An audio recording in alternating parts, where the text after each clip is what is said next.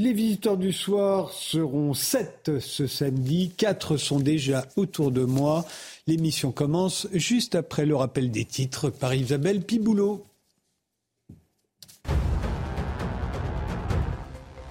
L'est de l'Ukraine, le patron de Wagner revendique la capture de Barmout dans sa totalité. Le groupe paramilitaire russe envisage de se retirer de la ville à partir du 25 mai pour laisser la défense à l'armée russe. Une annonce alors que Volodymyr Zelensky se trouve au sommet du G7 au Japon pour accentuer la pression internationale sur Moscou. Côté ukrainien, la situation est jugée critique, mais Kiev affirme encore se battre. Gérald Darmanin s'alarme d'une reprise de la menace terroriste sur le sol européen. Une inquiétude à environ un an des Jeux Olympiques de Paris. En déplacement à New York, le ministre de l'Intérieur a demandé au gouvernement américain de renforcer la coopération antiterroriste entre les services de renseignement. Et puis c'est l'événement de ce samedi au Festival de Cannes. Trois monstres du cinéma ovationnés sur le tapis rouge. Martin Scorsese, Leonardo DiCaprio et Robert De Niro. Pour la présentation de Killers of the Flower Moon, le réalisateur de 80 ans a réuni pour la première fois ses acteurs fétiches, un casting 5 étoiles pour un film de 3h30 hors compétition. Bonsoir, bienvenue sur le plateau des visiteurs du soir. On est samedi, il est 22h, l'heure de se poser les bonnes questions sur l'actualité. Le gouvernement veut réguler les réseaux sociaux accusés de tous les maux. On va en débattre à 22h20 avec Véronique Reissoult, qui, euh, qui est la présidente de Backbone Consulting, une spécialiste en stratégie de réputation qui vient de publier L'ultime pouvoir, la vérité sur l'impact des réseaux sociaux. Et Tariq Krim, le fondateur de NetVibes ou de Joli Clou, ancien clou Jolly Cloud, je devrais dire, ancien vice-président du Conseil du numérique et fondateur de Slow Web, un think tank qui milite pour un Internet plus éthique. On reviendra également sur les 13 milliards d'investissements d'entreprises étrangères en France annoncés par Emmanuel Macron à l'issue du sommet Choose France à Versailles. Jean-Marc Daniel, à qui l'on doit une histoire mondiale une histoire de l'économie mondiale, plus exactement, tire la sonnette d'alarme. La France, d'après lui, n'est plus propriétaire de la France il nous expliquera pourquoi. 23 heures, il y aura également Sarah Guillou, l'auteur de La souveraineté économique à l'épreuve de la mondialisation. À 23h30, on s'intéressera avec Philippe Biwix et Sophie Janté au danger que nous fait courir l'étalement urbain. 55% de la population mondiale vit aujourd'hui dans des villes. Cela pourrait monter à 68% d'ici 2050, selon l'ONU. En France, c'est déjà plus de 80%. Mais commençons tout de suite avec le dernier classement international Pearls paru cette semaine, le niveau de lecture des écoliers français en fin de primaire, qui ne cesse de baisser depuis 15 ans, s'est légèrement amélioré en dépit du confinement euh, du Covid, mais avec 514 points, il reste très en dessous de la moyenne européenne. On est 16e sur 19 et loin derrière Singapour, 587 points, Hong Kong, 573 et la Russie, 567. Ce sont les trois premiers du classement. Et oui, la Russie nous met 53 points dans la vue. Cécile Chabot, vous êtes l'auteur d'un roman, Rachilde, homme de lettres, mais aussi d'un livre épatant intitulé Tu fais quoi dans la vie, prof, dans lequel vous racontiez avec beaucoup d'humour l'amour que vous portez à votre métier, mais aussi à vos élèves, même quand ils sont nuls. Euh, et depuis 25 euh, ans, vous enseignez euh, le français à des collégiens. Vous avez débuté dans des zones réputé très difficile. Vous exercez aujourd'hui dans Paris. Si je vous ai invité ce soir, c'est pour vous poser une question simple. Pourquoi nos enfants ont-ils de plus en plus de difficultés à lire? Vous savez, la lecture, c'est une transmission, comme à peu près tout. Et euh, la transmission, normalement, idéalement, se fait au sein de la famille. Euh, avec les parents qui racontent des histoires, qui familiarisent avec l'objet livre, qui, euh, qui emmènent à la bibliothèque. Donc ça, c'est dans un cas évidemment idyllique. Mais dans de plus en plus de cas, pour diverses raisons, euh, cette transmission ne se fait plus. Donc l'école se retrouve dès le départ avec une fracture, avec deux types d'élèves, des élèves qui sont familiarisés avec, avec le langage, avec les livres, et d'autres pas du tout. Donc il faut que l'école, euh, dès le départ, avance avec cette hétérogénéité-là. Et c'est très difficile. Et euh, votre constat, c'est que c'est que euh, on est mauvais.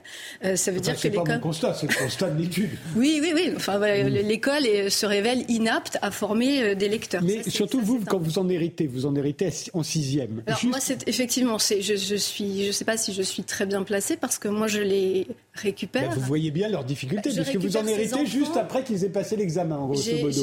J'ai ces enfants après 8 ans de scolarité. Donc ils ont passé par la maternelle avant. Passer par la maternelle et puis par l'élémentaire. Donc euh, ça veut On aurait pu leur donner le goût de la lecture euh, pendant toutes ces années.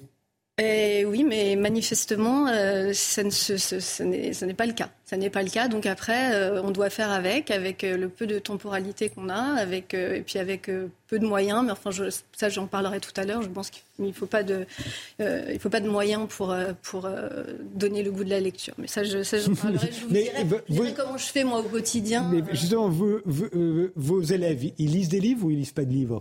Bah, euh, je ne peux pas faire de, généralité, justement. Ça dépend, de, ça dépend des familles, ça dépend de quelle école ils viennent, parce qu'il y a des, des, comment dire, je pense qu'il y a une, volonté politique. Euh, Guillaume Bigot le disait sur votre antenne il y a deux jours, hein, euh, que, que l'école élémentaire a des exigences de plus en plus faibles.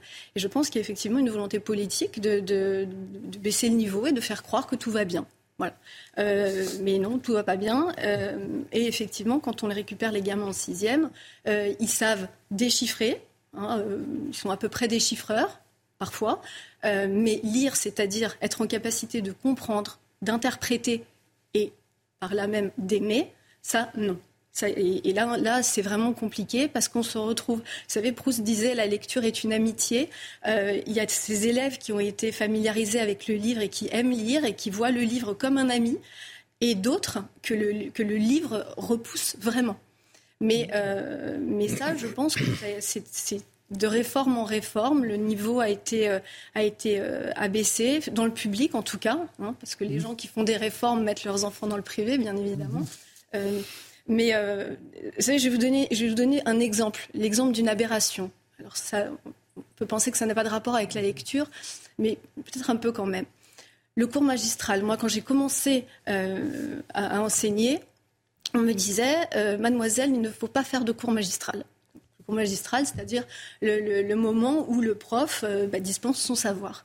Mais moi, je vais vous dire, dans ma classe, il n'est pas de plus beau moment que le moment où je donne mon savoir, où je transmets, où les enfants se taisent, déjà nerveusement, ça leur fait du bien, euh, se taisent et m'écoutent, et où je leur donne euh, un savoir encyclopédique, mais où je leur donne mes valeurs humaines. Je leur donne aussi, vous disiez, vous aimez vos élèves, oui, je, ils, voient que enfin, je, m'en occupe comme si j'étais leur, mère, avec euh, ma portée de, ma portée de, 25, de 25 petits, mais où je leur transmets. Voilà. Et, et quand ils lisent vous êtes obligé de les accompagner dans leur lecture, puisque vous dites qu'ils déchiffrent et ils ne comprennent pas forcément ce qu'ils lisent. Mon, rôle et le rôle de, plein de profs résistants, parce que voilà, hein, la corporation n'est pas, n'est pas pourrie. Il hein. euh, y, a, y, a des pommes pourries, mais pas tout le monde, non. Euh, voilà, ce qu'on fait, c'est qu'effectivement, on les accompagne dans les, dans les classiques. On leur raconte le début, on leur, raconte l'avant, on leur raconte après. En fait, on leur fait, goûter le texte. Euh, on essaie de leur, de leur montrer que le texte est bon et savoureux. Euh, moi, ce que j'ai fait, ça ne m'a rien coûté, hein, ça m'a coûté 300 euros.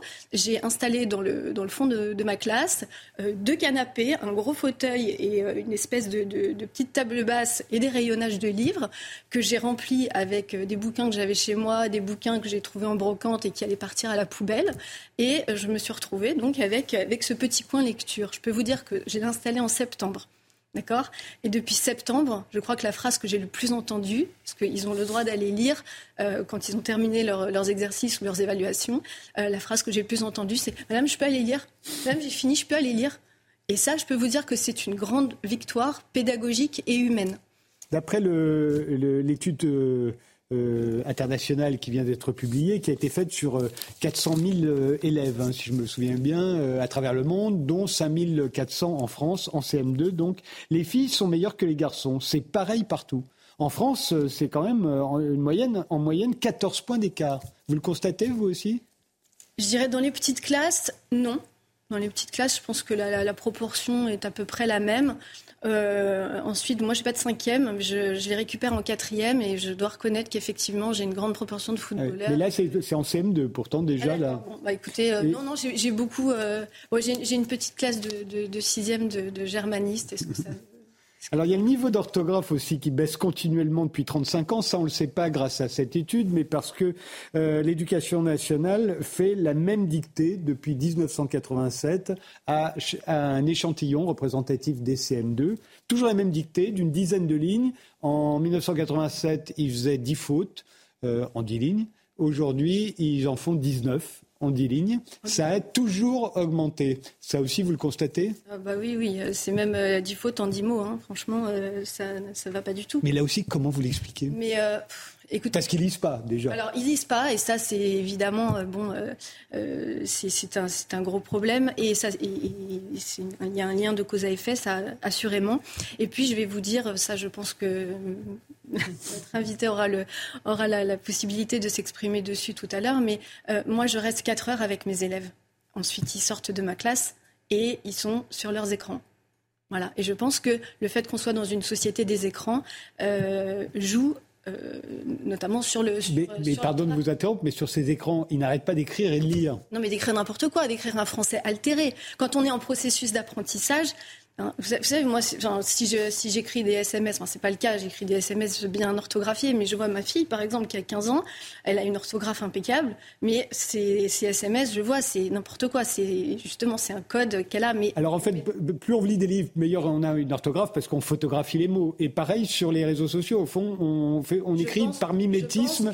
Bah, oui, oui, je pense que, que, les réseaux sociaux font beaucoup de mal parce que justement, ils s'expriment dans un français qui, qui, qui euh, qui, n'est pas le bon. Donc la syntaxe est malmenée, euh, il n'y a plus de ponctuation, euh, c'est même plus un français phonétique, mais on a un rétrécissement du langage et puis l'utilisation de ces réseaux sociaux altère le fait qu'ils ne se concentrent plus, ils ne mémorisent plus, ils n'ont plus d'imagination, ils ne sont pas capables de se laisser happer par le texte. On revient à la question de la lecture, mais ils sont dans l'immédiateté. Quand ils sont sur leur TikTok, les choses vont très très vite. Et puis ils sont passifs. L'acte de lire demande de se poser, de rentrer dans le, dans le livre. Euh, ce que je fais, moi, quand, je, quand justement j'ai des gamins qui ont terminé leurs exercices euh, et qui vont dans, leur, dans le coin lecture. Alors au début, c'était, vous savez, c'est drôle parce que au début, certains y allaient parce que chez eux, c'est pas confortable. Et ils y allaient parce que c'était bien d'aller dans le canapé.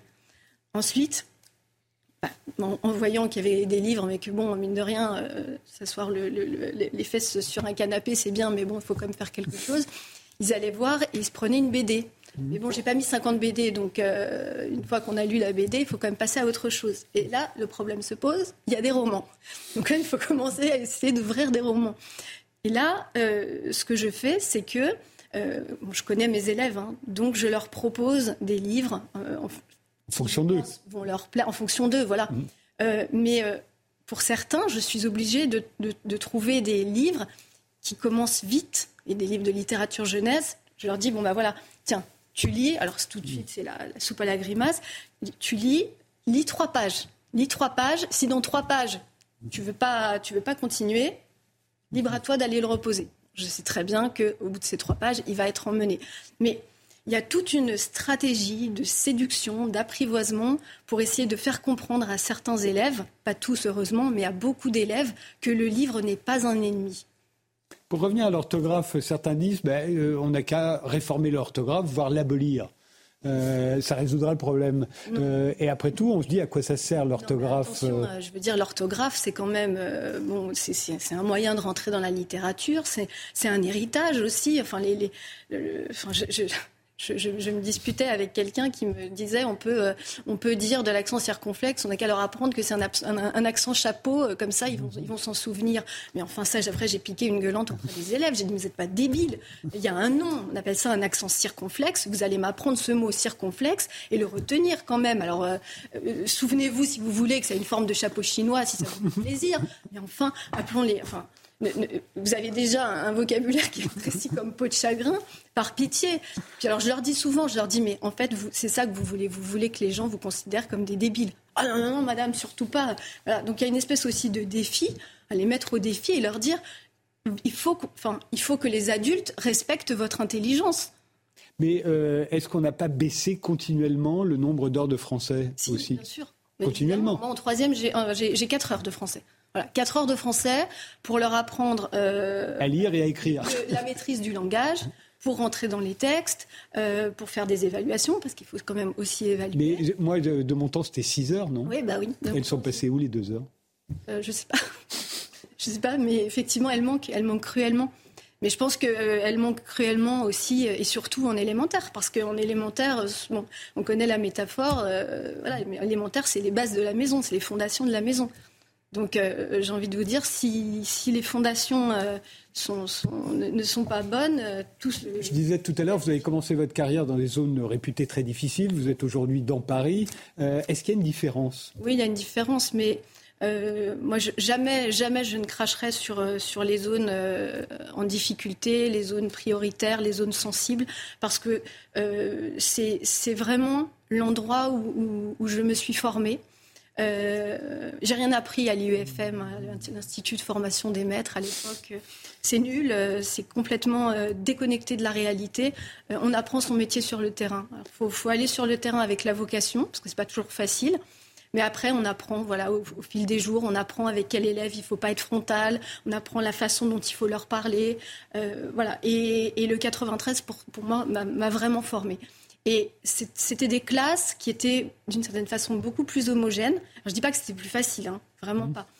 Euh, mais euh, je me retrouve maintenant dans des classes qui sont extrêmement hétérogènes, avec euh, des, des, je dirais des fils de notables qui ont encore confiance dans le public, et qui suivent leurs enfants et, et, et bon, et, qui emmènent leurs enfants au musée tous les dimanches. Et à côté de ça, bah, des, des, des, enfants qui sont, qui sont beaucoup plus en difficulté ou dans des conditions sociales précaires, euh, ou alors encore euh, des parce qu'il y a beaucoup d'inclusion, donc des enfants qui sont ce qu'on appelle en Ulysse, euh, c'est-à-dire des enfants qui sont en situation de handicap cognitif et qui sont accompagnés par des AESH. Oui. Mais, mais, à la fin, est-ce que les uns lisent mieux que les autres ou, font moins de fautes d'orthographe? Ça, en fait, ça dépend. Parce que vu qu'ils passent autant de temps les uns que les autres sur les réseaux sociaux, euh, vous savez, certains, certains enfants non francophones, euh, on, s'aperçoit qu'ils ont une puissance de travail qui est bien meilleure que, que les petits élèves euh, français. moi, je, je, je, en quatrième, j'ai une, petite cubaine qui, qui bosse, mais alors, et puis elle a toujours des meilleures notes que, que, bah, que les francophones. Peut-être parce qu'elle vient de plus loin. Un commentaire Jean-Marc, Daniel Oui, moi je ferai trois remarques par rapport à ce que vous venez de dire. Je crois que tout le monde en fait le constat, mais il n'y a pas que le français c'est sur toutes les matières. C'est-à-dire que oui, bon, là on a des résultats. Ah, oui. Je vous parle du français parce oui, oui, absolument. Non, non, non, mais vous, connaissez ça, mais euh, je, je, pense que tout le monde constate effectivement en histoire, les, les, les, les, élèves savent de moins en moins de choses, sont capables de susciter de moins en moins d'événements dans l'histoire. Le, en mathématiques, c'est devenu effectivement un sujet récurrent. Donc je crois qu'il y a un vrai problème fondamental de l'enseignement et pas uniquement de la maîtrise du français. Voilà, c'est moi ce que je voudrais comprendre, c'est pourquoi. oui. Alors la, la, deuxième remarque que je ferais, c'est qu'il y, y a quand même une volonté vous l'avez dit, mais euh, un des précédents ministres de l'Éducation avait dit on va commencer, vous le disiez d'ailleurs, par simplifier, donc on va arrêter d'enseigner le passé simple, on va arrêter de... Et on va supprimer... Certains voudraient qu'on supprime la grammaire. Et, je pense, et là où je vous rejoins, non seulement c'est pas possible, mais nous, nous partageons notre langue. C'est-à-dire quand vous dites ça à des Québécois ou des Congolais, ils vous disent mais de quel droit vous supprimez le passé simple Cette langue, on la partage avec vous. Le passé simple, typiquement, c'est vraiment, la, vraiment la, la, clé d'ouverture de nombreux textes. On peut, on a, on, si on arrête d'enseigner le passé simple, on se ferme des portes d'ouverture de, de, de, de, textes. Et enfin, je veux dire, la lecture, de toute façon, ce, n'est pas que la lecture des classiques. La lecture, c'est tout. C'est des slogans, c'est des, des, tracts politiques, c'est des, des, des, factures. Euh, on, on, va fabriquer des, des sites parce que les, gamins d'aujourd'hui, c'est la France de demain. Hein. Donc on va euh, être dans une société de, gamins qui ne comprennent rien et qui se font manipuler. C'est déjà un peu le cas aujourd'hui avec les politiques qui, euh, euh, comment dire, qui poussent à la haine et à l'insulte plutôt qu'au discours. malheureusement, on a des enfants qui vont se faire manipuler. Moi, je trouve ça très inquiétant. On fait une pause et on se retrouve tout de suite après. Les visiteurs du soir, c'est de 22h à minuit et Jean-Noël Barrot, le ministre délégué à la transition numérique, a présenté en Conseil des ministres la semaine dernière un plan pour lutter contre les abus sur Internet. Dans son collimateur, il y a notamment les réseaux sociaux. Alors quand on parle des réseaux sociaux, on les réduit en général à Twitter, Facebook et TikTok, que l'on rend responsable de tous les maux, je ne dis pas ça pour vous, mais il y, a, il y en a bien plus que ça. Hein. Il y a YouTube, euh, Instagram, Snapchat, Pinterest, Twitch, WhatsApp, Telegram, Discord, Reddit, euh, LinkedIn, euh, tout ça, c'est des réseaux sociaux. 80% des Français y sont inscrits sur plus de 5 réseaux sociaux en moyenne et 56% sont des utilisateurs actifs.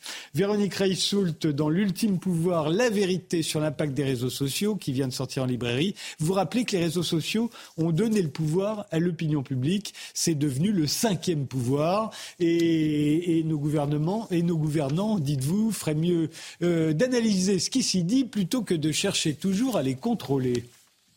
Oui, disons qu'il y a forcément des dérives, donc c'est tentant de contrôler, mais c'est déjà un premier indicateur que d'écouter ce qui se dit, puisque comme vous l'avez rappelé, une grande partie de la population y est, s'exprime, alors euh, plus ou moins euh, subtilement, plus ou moins, on va dire, de façon correcte, euh, avec parfois beaucoup de fautes d'orthographe, vous avez bien raison. Mais la réalité, c'est que les gens s'expriment là et euh, c'est une façon aussi de comprendre ce que pense l'opinion, euh, les points de blocage, les, freins, les mécompréhensions. Donc, avant même de voir les réguler, déjà, considérons-les comme ce que c'est, c'est-à-dire l'opinion qui s'exprime.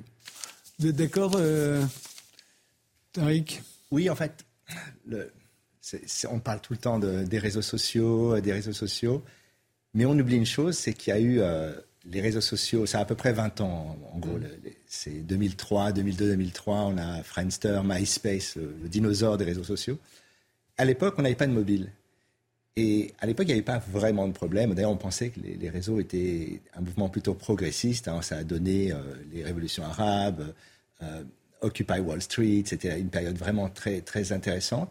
Et puis ensuite, il y a eu le mobile donc un appareil qu'on a en permanence sur soi, combiné avec les réseaux sociaux. Et c'est à partir de là, en fait, que les dérives, les problématiques de manipulation, de fragilité sont apparues. Et, donc souvent, quand on parle des, interfaces, moi qui étais plutôt développeur de, plateformes, on oublie que les interfaces et les outils eux-mêmes sont pensés pour générer ces dérives.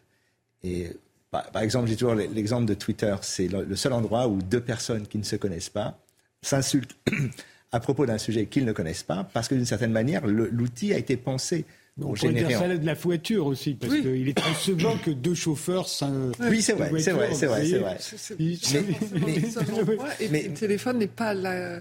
C'est le sujet, c'est le nombre, c'est la réalité la période dont vous parlez, l'Eldorado du début euh, des réseaux sociaux, il y a très peu de personnes qui sont dessus parce qu'il y a très peu d'Internet. La réalité, c'est que comme il y a peu de gens, vous pouvez Mais on a une connexion qui n'est pas une connexion euh, permanente, ce qui est nouveau avec le mobile. Oui, mais c'est pas ça le fond du. C'est ce que, vous dites, vous, Véronique Reissoult, c'est qu'au fond, les réseaux sociaux ont changé notre rapport au monde, ils ont changé notre rapport aux, autres, ils ont changé notre rapport à l'information, hum. qui était le monopole d'un tout petit nombre. Hein. Nous sommes euh, tous devenus émetteurs. Avant, euh, ce n'était pas le cas.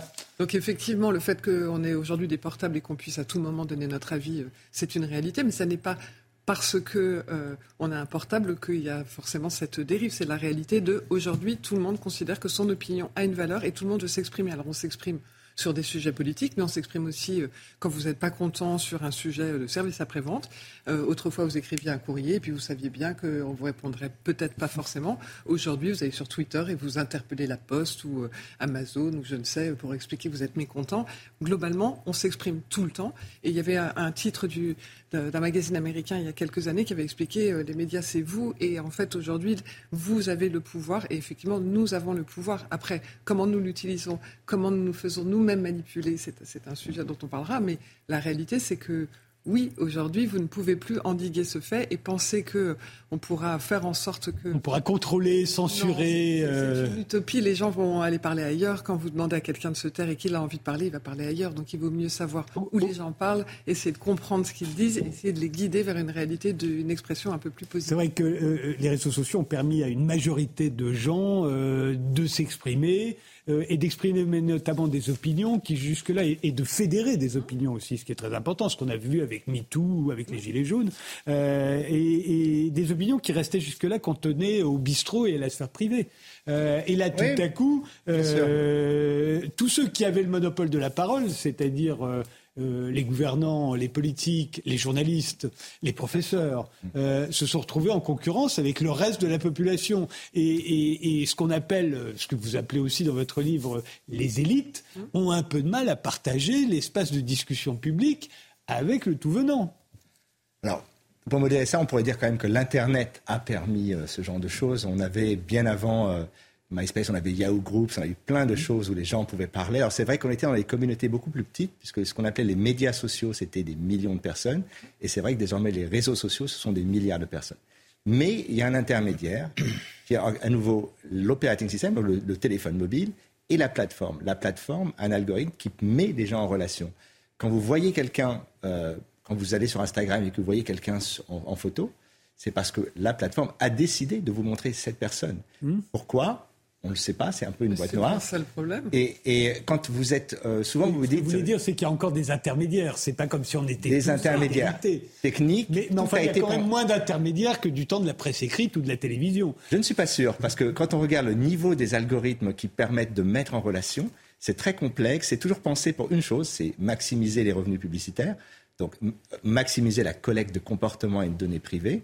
Et donc, moi, mon, point, c'est de dire que si on est souvent en colère sur ces plateformes ou qu'on les utilise du matin au soir, c'est parce que les interfaces et les outils ont été pensés pour que les gens soient totalement hypnotisés par ces applications. on, fait, euh, on laisse Isabelle Boulot nous rappeler les titres euh, et puis on y revient. C'est bien. Dans l'Indre, les fêtards affluent au Technival. Ils sont désormais près de 30 000 participants selon la préfecture. Sous l'effet d'une seconde vague d'arrivants pour le week-end, les autorités qui avaient interdit le rassemblement ont déployé un important dispositif médical, sanitaire et logistique. Au total, cinq personnes sont considérées en urgence absolue, deux accidents étant liés à des morsures de vipères. Dans l'ouest de l'Espagne, les pompiers espagnols et portugais sont toujours à pied d'œuvre. Le feu en cours depuis mercredi soir n'est pas maîtrisé mais mieux circonscrit. Il touche désormais un périmètre d'environ 8500 hectares. 700 habitants ont été évacués par précaution. Les autorités craignent une multiplication des incendies en raison de la sécheresse historique dans le pays.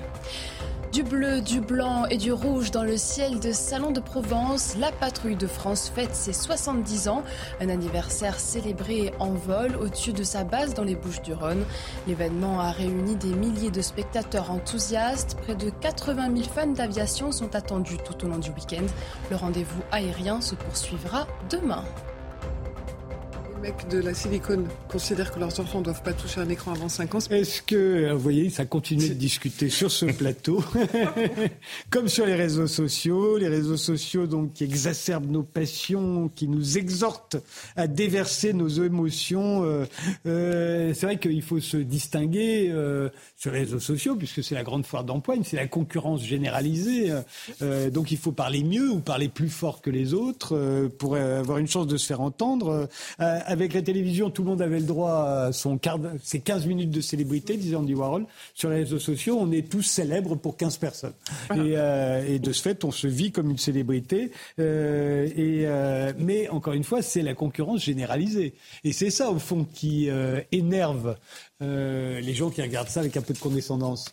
La réalité, c'est qu'aujourd'hui, on vit dans un monde social où votre image et votre réputation, c'est la clé de votre valeur. Et donc, comme les réseaux sociaux sont un moyen, c'est un lieu d'expression, vous avez envie de briller, vous avez envie euh, euh, de présenter euh, au monde ce qu'il y a de beau. Alors, si vous êtes sur Instagram, c'est des belles images. Si vous êtes sur Facebook, c'est des belles histoires. Enfin, voilà, montrer quelque chose de beau. Et puis après, le propos, quand vous l'avez posé là, bah, vous avez envie qu'il soit vu. Et donc, pour être vu, il y a plein de, clés de, pour, pour augmenter la viralité, mais globalement, on va dire qu'il faut être un peu dans l'excès, euh, excès de beau, excès de drôle, excès de, méchanceté, excès de colère, mais en tout cas excès pour euh, faire en sorte que. Mais vous dites aussi dans votre livre qu'il n'y a pas que ça, il y a du partage, il y a ah de la solidarité sur les réseaux sociaux, et, encore une fois, ça se résume pas à Facebook, à TikTok et à. Loin de là. Voilà, il y a de la pédagogie, il y a des gens qui expliquent des choses et qui les expliquent très bien. Pendant le, euh, Covid, par exemple, il y, a un médecin qui euh, publiait euh, des vidéos sur YouTube qui expliquaient très très bien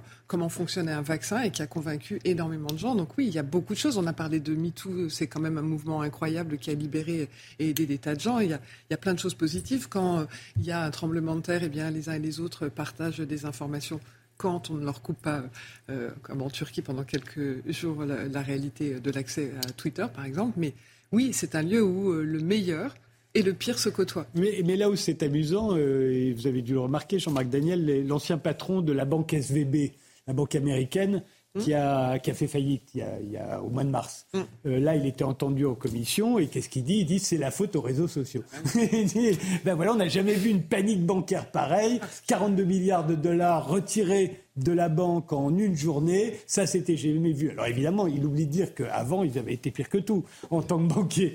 Mais, euh, mais pour lui, c'est la faute des réseaux sociaux. Oui, oui. Par rapport à, cette, à cet événement, effectivement, ce que a montré l'affaire de la SVB, c'est que ça allait très très vite. C'est-à-dire que le bank run d'autrefois, on faisait la queue dans la rue, et puis on attendait que les guichets ouvrent. Et euh, le, premier grand bank run significatif, c'était il y a 150 ans, c'était en 1873. Ça faisait tellement de bruit que ça avait dérangé l'empereur François-Joseph parce que c'était à Vienne. Il avait dit, mais qu'est-ce que c'est que ce boucan Et comme en allemand, boucan, ça se dit crack. On avait dit, un crack, c'est quand il y a du bruit dans la rue. Maintenant, il n'y a pas eu un seul bruit dans les rues de San Francisco. Les gens retiraient leur argent très très vite. Mais euh, la Réserve fédérale pouvait réagir tout aussi vite. Alors que en 1873, la Banque centrale d'Autriche et des Rothschild avaient, euh, il fallait un certain temps pour récupérer l'or. Donc euh, l'outil, il était à la disposition de tout le monde. Et là où je vous rejoins, c'est que il avait une structure bilancielle qui était quand même assez fragile. Catastrophique. Mais après, c'est de la faute des réseaux sociaux.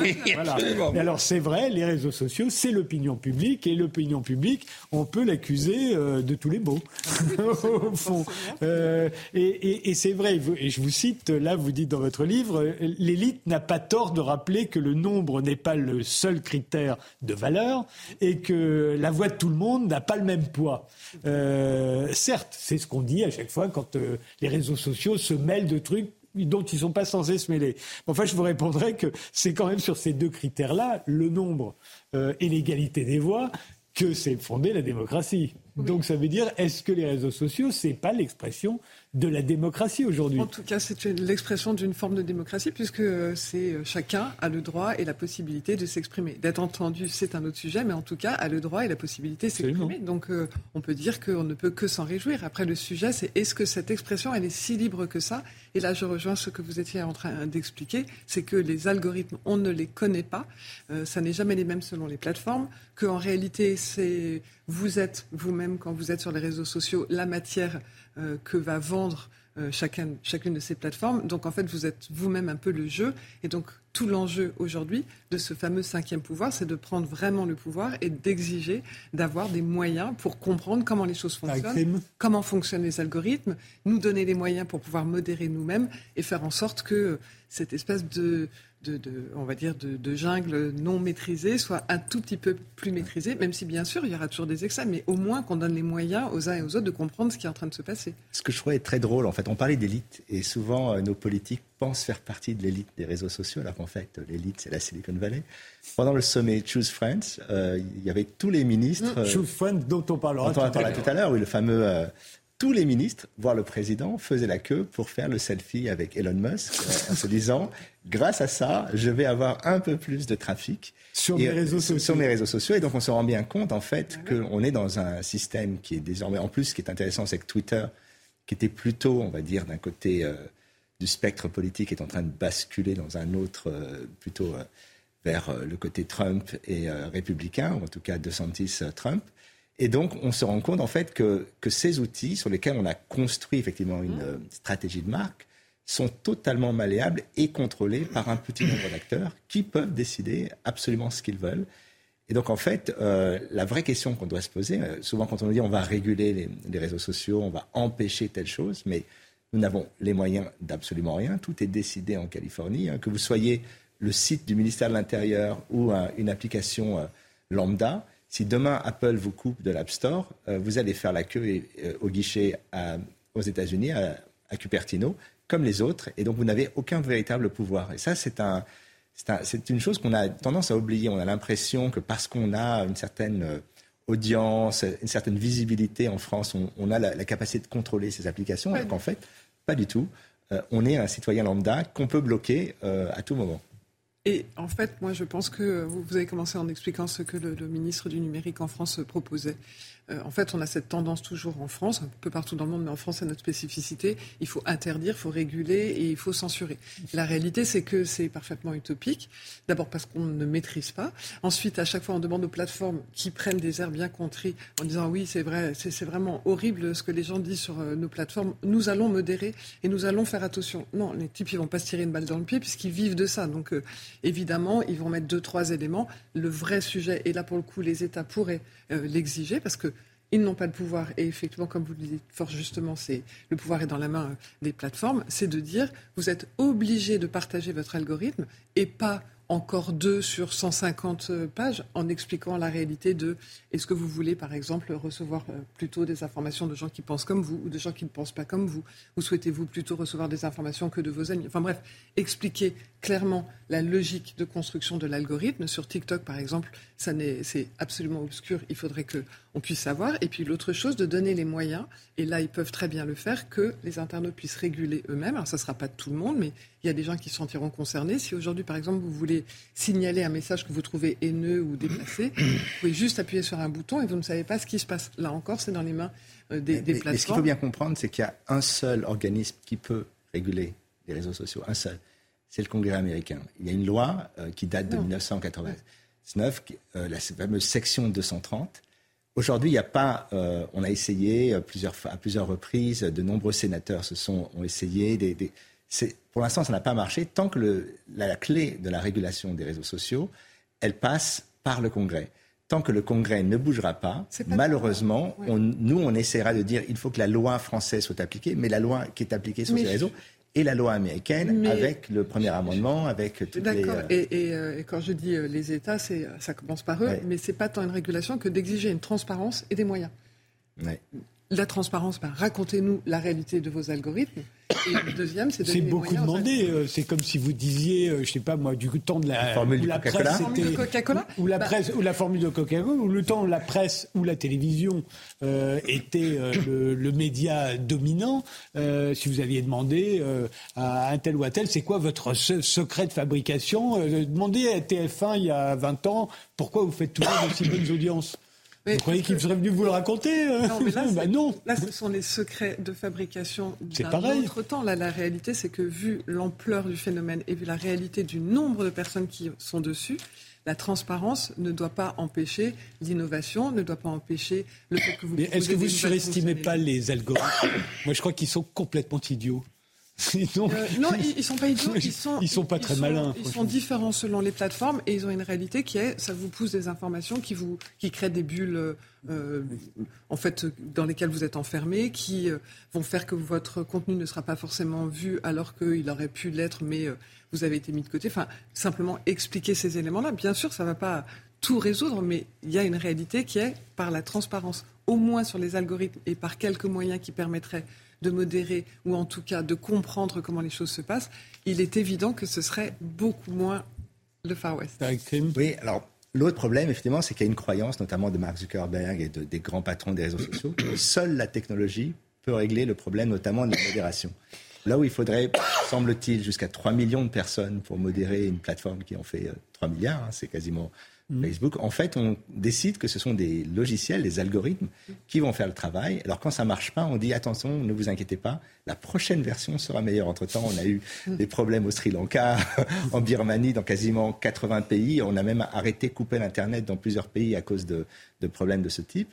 Et donc, on a cette idée que non seulement on va faire, on va gérer des milliards de gens, mais en réduisant les coûts. Et, il suffit de voir euh, d'ailleurs euh, Elon Musk qui a quasiment euh, fait disparaître 70% du personnel de Twitter.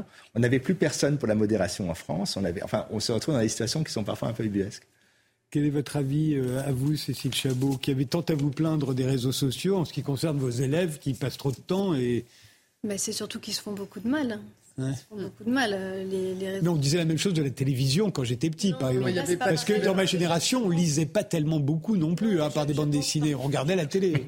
Non, mais c'est le au- cyberharcèlement, Voilà, je pense au sujet. cyberharcèlement. Vous savez, euh, C'est une des, des- c'est le principal d'ailleurs contre quoi veut s'attaquer euh, le ministre de la transition euh, numérique. De notre temps, euh, un gamin qui se faisait embêter dans la cour euh, rentrait chez lui et avait une espèce de parenthèse euh, où euh, bon bah il avait la boule au ventre pour repartir à l'école le lendemain, euh, mais au moins il était chez lui, il était tranquille. Bon, là, euh, un enfant qui se fait harceler euh, rentre chez lui et ça continue et c'est H24 et ça, ça, ça conduit à des situations absolument dramatiques. Mais on parle toujours du cas des enfants euh, qui seraient horribles parce qu'ils se harcèlent Ah, entre eux. Enfin, les adultes se harcèlent entre eux aussi. Oui, Euh, Il y a un certain nombre de gens ce soir Mm. qui vont rentrer chez eux et s'ils regardent Twitter, Non, ils vont je- se je- sentir moi, harcelés. Je considère que les enfants, on a, on a le devoir de les protéger. Voilà. Euh, Mm. maintenant, les, les- Ouais. les- les adultes, euh, j'en suis bien désolée pour eux, mais euh, je- je- Mais je veux dire par là permettre, que le harcèlement est humain. Quoi. On a toujours harcelé dans la mesure de on a nos toujours moyens. harcelé, mais enfin, je, enfin, euh, on peut quand même essayer de, faire en sorte que les choses aillent mieux, de, protéger. Enfin, moi, je vois un cas de harcèlement euh, au collège, je, je fais tout ce que je peux pour essayer de, voir si je peux gérer, si je peux. Enfin, c'est quand même notre rôle d'adulte. Non, tout à fait, mais je veux dire que la télévision, pas tellement en France, mais aux États-Unis, la télévision a servi à harceler un certain nombre de gens. Euh, on les a harcelés réellement. Euh, certains ont fini par se suicider. Euh, la presse a servi à harceler un certain nombre de gens. On a eu des ministres qui se sont suicidés. Euh, Madame, euh, la- la- une femme a assassiné le directeur du Figaro en 1914 parce qu'il harcelait son mari qui était ministre. Là, Elle l'a elle l'a tué. Et elle a été acquittée. Et elle a été acquittée. Mais pour rebondir Non, mais à- je veux dire par là que les réseaux sociaux, évidemment, permettent de harceler, puisque la poste permet de harceler, les stylos permettent de harceler, tout permet de harceler. On aime harceler. Oui, mais je ne sais pas. euh, vous- je pense que vous réalisez pas le nombre de cas Si, de si. harcèlement Par ailleurs, si, euh, bien sûr. Les qu'il peut enfants. y avoir, qu'il peut y avoir dans un collège et même en élémentaire. hein. mais c'est absolument. euh, Enfin, moi, j'aimerais bien, euh, je lance un, un petit coup de gueule, un petit cri d'alarme. J'aimerais bien que les, les parents euh, s'intéressent davantage à ce que font leurs enfants sur les téléphones, parce que c'est vraiment, vraiment très inquiétant. Et et il y a des enfants qui sont dans des, dans des conditions de souffrance. Alors après, on dit, ouais, l'école voit rien, les profs voient rien. Nous, on est devant 30 gamins. On voit pas toujours, c'est vrai. On voit pas toujours. Euh, mais justement, je pense que les parents pourraient davantage s'inquiéter de ce que font leurs enfants, parce qu'il y a vraiment des situations catastrophiques, et plus d'une, et plus d'une par jour. Et, Mais- euh, Et c'est vrai qu'on a tendance à le remarquer quand euh, l'enfant est harcelé, moins quand l'enfant harcèle. Oui, absolument. Mais si je peux juste pour rebondir là-dessus, c'est peut-être aussi une des raisons du succès de TikTok. C'est que justement, euh, TikTok, au lieu de vous mettre dans un modèle où vous vous comparez en permanence à vos amis, en fait, c'est du, ce qu'on appelle du micro-entertainment. Donc, on, on- on suit des gens qu'on ne connaît pas forcément. Et donc, une partie du, du succès de TikTok s'explique par le fait que des gens ont voulu échapper à cette bulle, justement, où ils étaient harcelés pour aller s'évader vers autre chose. Des Oui, vidéos courtes, drôles. Euh, Il y a aussi des- du harcèlement sur TikTok. Oui, oui, Bien oui. sûr. Et puis, il Et est la plus violent hein. que. Et de la euh, moquerie. hein. Ouais, il est, il est presque pire, quoi. Et, et oui, pardon. Oui, non, non. Oui, non, ju- juste une réaction d'économiste. Normalement, quand vous êtes dans une situation où effectivement euh, euh, vous n'êtes pas content de ce qui se passe, en général, vous devez faire jouer la concurrence. Ce qui est intéressant au départ sur les réseaux sociaux, c'est que tout le monde s'est dit, en fait, non, la concurrence ne peut pas jouer parce que les gens ont intérêt à être sur des euh, vecteurs qui sont de plus en plus larges possibles. Si vous avez un réseau social qui regroupe 15 personnes, il n'y a que 15 personnes qui vous connaissent. Si vous êtes sur un réseau social où il y a 8 milliards, les 8 milliards d'habitants de la planète, 8 milliards de gens, Potentiellement. euh, po- potentiellement. Sauf qu'il il est en train de se passer ce qu'on appelle en économie un effet de club. C'est-à-dire un certain nombre de gens disent, moi, je ne veux pas être dans le même réseau que, voilà, je, je veux être dans un club. Et, et donc, en théorie des jeux, on appelle ça un effet de club. Et moi, ce que je trouve intéressant, c'est à quel moment ça va véritablement se manifester. Vous parliez de TikTok et, et de, de- de gens qui vont dire, sur ce réseau social, pour y être, il faut avoir telle et telle caractéristique, euh, et il faut appartenir à tel groupe social, il faut appartenir à, à tel ou... C'est le principe des réseaux Mais ça va, ça sociaux. va même beaucoup plus loin. Ah, parce oui. que le- le réseau social comme Facebook, on le connecte à d'autres applications. Par exemple, pour euh, louer un vélo, on passe par son compte Facebook. Pour- on a tous ses amis sur Facebook, ce qui fait qu'en fait, si on part de Facebook, on perd sa vie au sens propre et figuré. C'est-à-dire qu'on n'a plus toutes ces facilités. Donc il y a un, vrai sujet que la Commission européenne a essayé de tacler avec le, règlement sur les données, ce qu'on appelle la portabilité des données, c'est de dire que je pourrais en théorie partir d'un réseau A avec toutes mes données, tous mes réseaux pour aller dans un deuxième réseau, mais dans la pratique, ça ne se fait pas. Et donc, depuis 15 ans, on est bloqué sur Facebook, sur Instagram, parce que c'est aussi l'endroit où on protège son nom, sa marque. Euh, on est même obligé parfois de, s'inscrire sur des réseaux, même si on n'y va pas, juste pour être sûr que son nom a bien été réservé. Alors, c'est marrant parce que quand bien même euh, je voulais que ça se passe autrement, on voit bien que dès qu'on parle des réseaux sociaux, on parle essentiellement des dérives, notamment du, harcèlement en ligne. Moi, je sais pas parler. Et, euh, et, au fond, on se conduit exactement comme les politiques qui ne voient que ça, que ça arrange bien de ne voir que ça, parce que comme ça, ils ont de bonnes raisons de vouloir le contrôler, le juguler, le censurer. Euh, alors que vous le dites, c'est l'opinion publique. Et au fond, c'est un reflet de la société. Je parle de l'ensemble des réseaux sociaux et pas seulement des trois, toujours les mêmes dont on parle. Et euh, c'est un reflet de la société, un reflet déformé, bien entendu, comme, comme la presse, comme la télévision, comme tout. Euh, mais c'est un reflet de la société et, euh, dans son ensemble. Et au fond, on n'avait jamais vu ça. parce que la télévision, c'était jamais que le reflet des journalistes ou de ceux qui faisaient de la télévision. Là, c'est le reflet de tout le monde. Ce qui est incroyable, c'est que effectivement, vous pouvez même parler directement euh, au président de la République, l'interpeller. Euh, il y a une réalité d'un sentiment de pouvoir qui est énorme.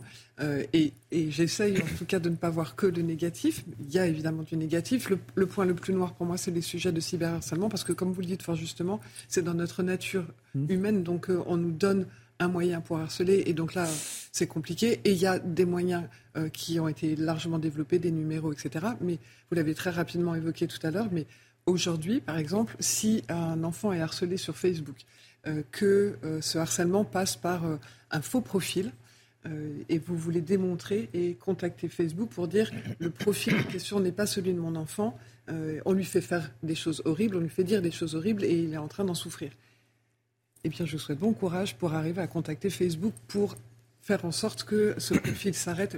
Vous pouvez y arriver, mais c'est long, c'est très compliqué. Ils ne sont pas en France, il faut les joindre à Dublin. La personne va vous demander. bref, c'est très compliqué. Donc, c'est pour vous dire que je ne veux pas parler que du mauvais côté, mais c'est quand même, ça, ça demande une attention spécifique sur ce sujet. Je suis. Euh, enfin, je, je, ne, je, parle du mauvais côté parce que travaillant avec des enfants, eux n'ont pas la maîtrise. Nous, alors, on a une maîtrise qui est effectivement aléatoire et qui n'est pas, qui est pas exceptionnelle. Mais enfin, eux ne maîtrisent pas du tout.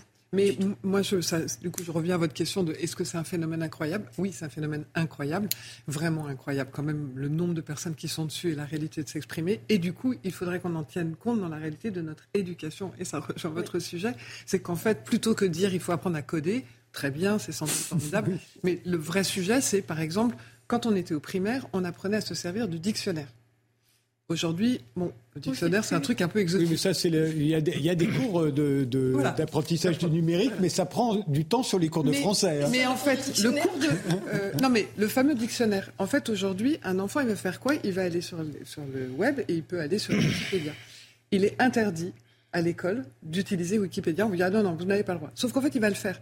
Alors qu'on pourrait très bien se dire, je vais t'apprendre à te servir intelligemment de Wikipédia, c'est-à-dire comment est-ce qu'on source, c'est quoi une source, comment ça fonctionne, et du coup faire en sorte que dès le début, on bah, À Sciences Po, ils ont interdit de se servir de ChatGPT, par exemple. La réalité, c'est Comme les enfants n'ont pas le droit de se servir de Wikipédia. Il y a plein de choses qui sont enfin, étonnantes, mais en tout cas, le vrai sujet, c'est comment je pose une bonne question à cet outil incroyable. Et bien donc, là encore, c'est un sujet... Éduquer, éduquer euh, oui, mais il n'y a, pas que les, a, pas que les enfants, hein, parce que quand on regarde, et notamment ce qui s'est passé aux États-Unis, euh, je pense que la jeune génération est plutôt bien éduquée à la question de la manipulation. Ils connaissent tous les codes, ils ont à peu près compris. Je parle pas évidemment des très jeunes, mais des, adolescents, des adolescents. Mais quand on regarde les, personnes plus âgées qui, ont, qui sont arrivées aussi sur les réseaux assez tard, et, euh, et, quand on il y a eu plusieurs études aux États-Unis qui ont montré qu'en fait, c'était aussi une population assez fragile euh, sur les questions de manipulation, de, de, connexion. Donc en fait, il, faut faire attention, ça a toujours tendance à dire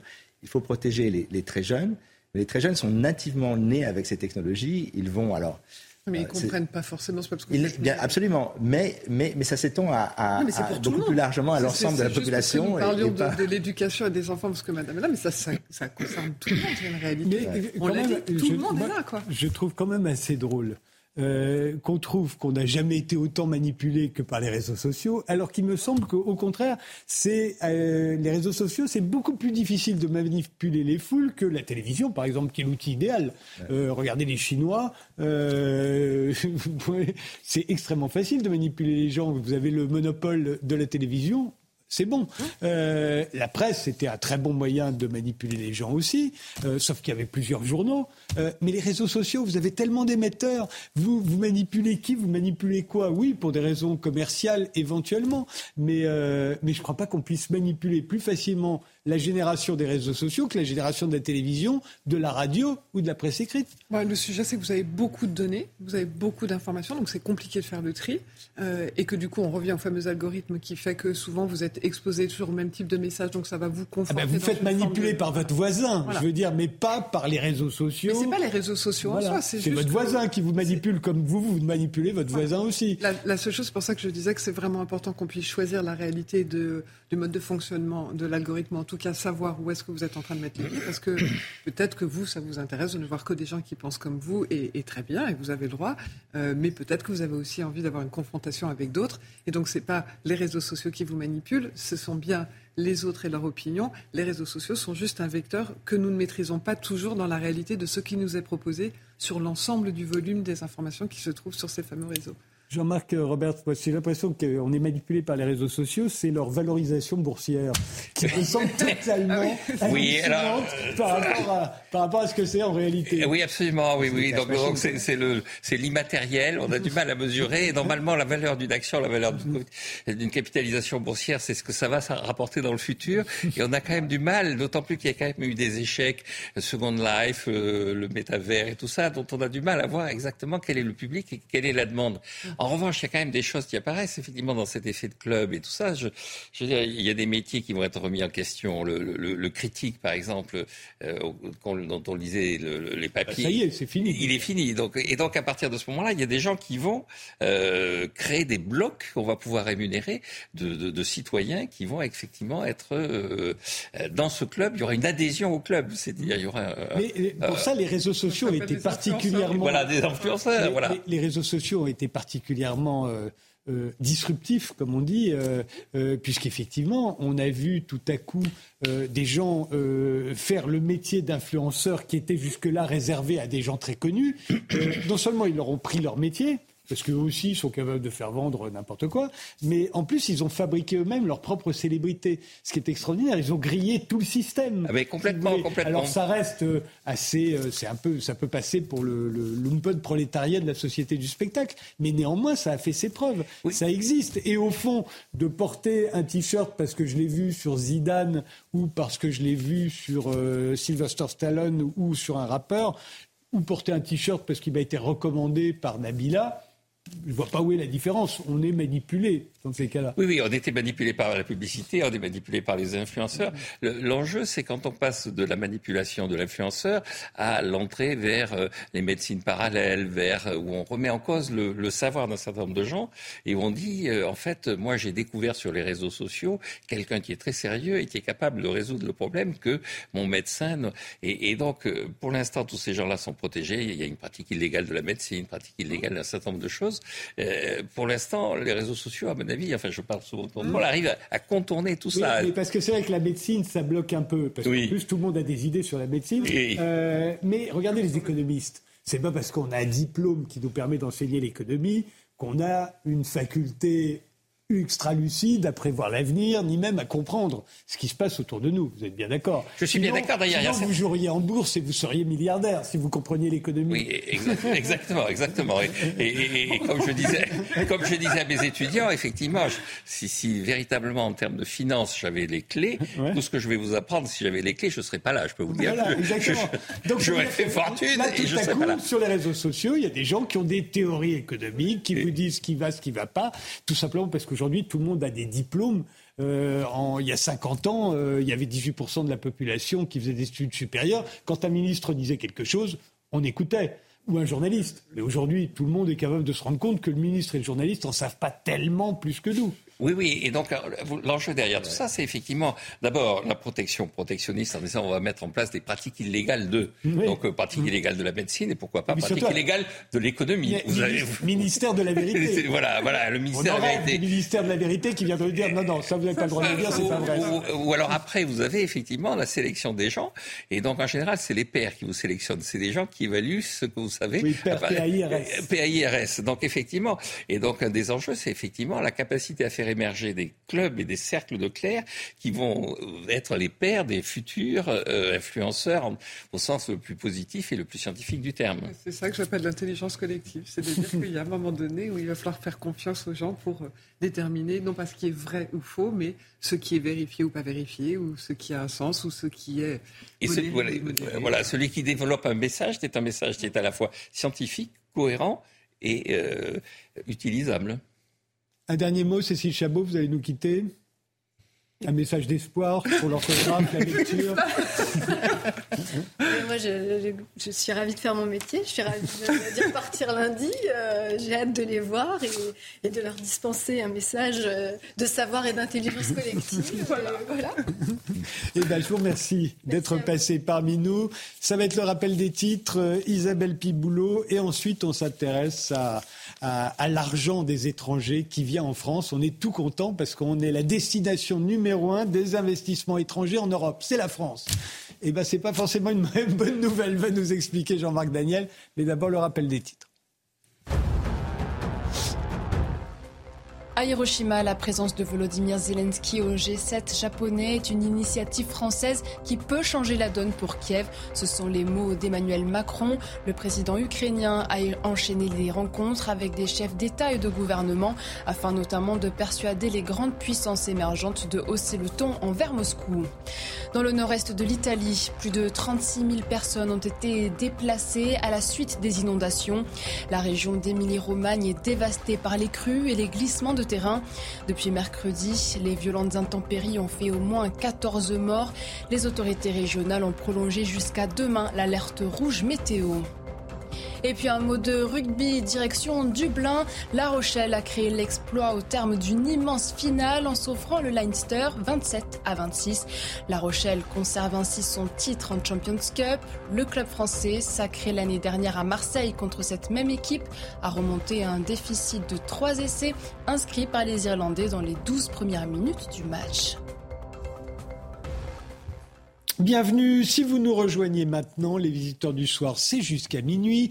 Véronique Reissoult, la présidente de Backbone Consulting, qui vient de publier L'ultime pouvoir, la vérité sur l'impact des réseaux sociaux, et Tariq Krim, le fondateur de NetVibes ou de Jolly Cloud, ancien vice-président du Conseil du numérique, sont avec nous depuis le début de l'émission, ainsi que l'économiste Jean-Marc Daniel, qui est, euh, à qui l'on doit une histoire mondiale, euh, une histoire de l'économie mondiale. Mondiale. Bah, à chaque fois, euh, c'est l'économie qui est mondiale et pas l'histoire. Sarah Guillou vient de nous rejoindre. Vous êtes économiste à l'OFCE et l'auteur de La souveraineté économique à l'épreuve de la mondialisation. Dans une demi-heure, on s'intéressera avec Philippe Biwix et Sophie Janté au danger que nous fait courir l'étalement urbain. 55% de la population mondiale vit aujourd'hui dans des villes. Ça pourrait monter à 68% d'ici 2050, selon l'ONU. Et en France, c'est déjà plus de 80%.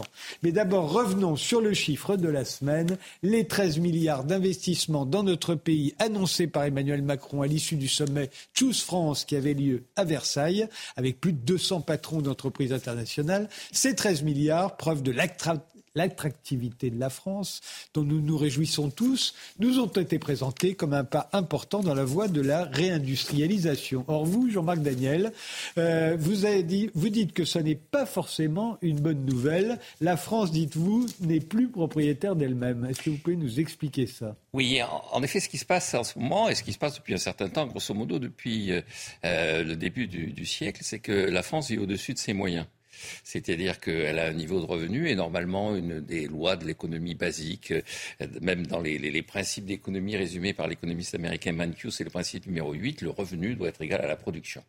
Et donc, comme le revenu est supérieur à la production, eh bien, euh, concrètement, à un moment donné, on achète beaucoup à l'étranger pour compenser cette différence entre notre revenu et la production.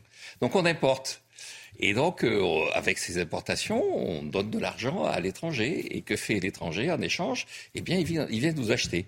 Grosso modo, pour avoir notre consommation au quotidien, on vend notre immobilier. Il y a, au début du siècle, 1% de l'immobilier français était détenu par des étrangers. Aujourd'hui, c'est 2%. On vend la bourse. Au début du siècle, 20% de la bourse était détenue par des étrangers. Aujourd'hui, c'est 40% qui est détenu de la bourse. Pardon, si on vend euh, des maisons euh, sur la côte d'Azur ou des appartements à Avenue Foch, ils restent quand même là, les appartements à ils restent, ils restent là, sauf qu'en général, les gens qui les achètent, c'est pour percevoir des loyers. Et donc, euh, dans un premier temps, ils nous apportent de l'argent, puisqu'effectivement, ils nous apportent le produit de la vente. Et puis après, d'année en année, Avenue Foch, tous les ans, il faut payer les loyers. Et tous les ans, le, paiement de ces loyers repart à l'étranger. Sur la bourse, le, premier, un des tout premiers, et même certains moments, c'est le premier investisseur, c'est le fonds souverain norvégien. Cet argent, effectivement, les dividendes qui sont versés, dont on nous dit que, effectivement, qu'est-ce qu'ils deviennent? Ben, Ils deviennent des retraites des Norvégiens. Et donc euh, concrètement, euh, au fur et à mesure que ce mécanisme se met en place, les Français vont avoir à payer, la génération qui est là, qui est en train de monter, elle va avoir à payer nos retraites, et puis la retraite des Norvégiens, la retraite des Californiens, la retraite des Japonais. Et donc je dis, on peut jouer ce jeu-là qui consiste à se vendre quand euh, effectivement on a une démographie qui permet ça. C'est-à-dire s'il y avait beaucoup, beaucoup, beaucoup de Français qui s'annoncent, ils pourraient payer à la fois la retraite des vieux Français parce qu'ils seraient beaucoup moins nombreux et la retraite des Norvégiens et ils auraient eu pendant un certain moment l'apport de revenus des Norvégiens en question. Je dis non.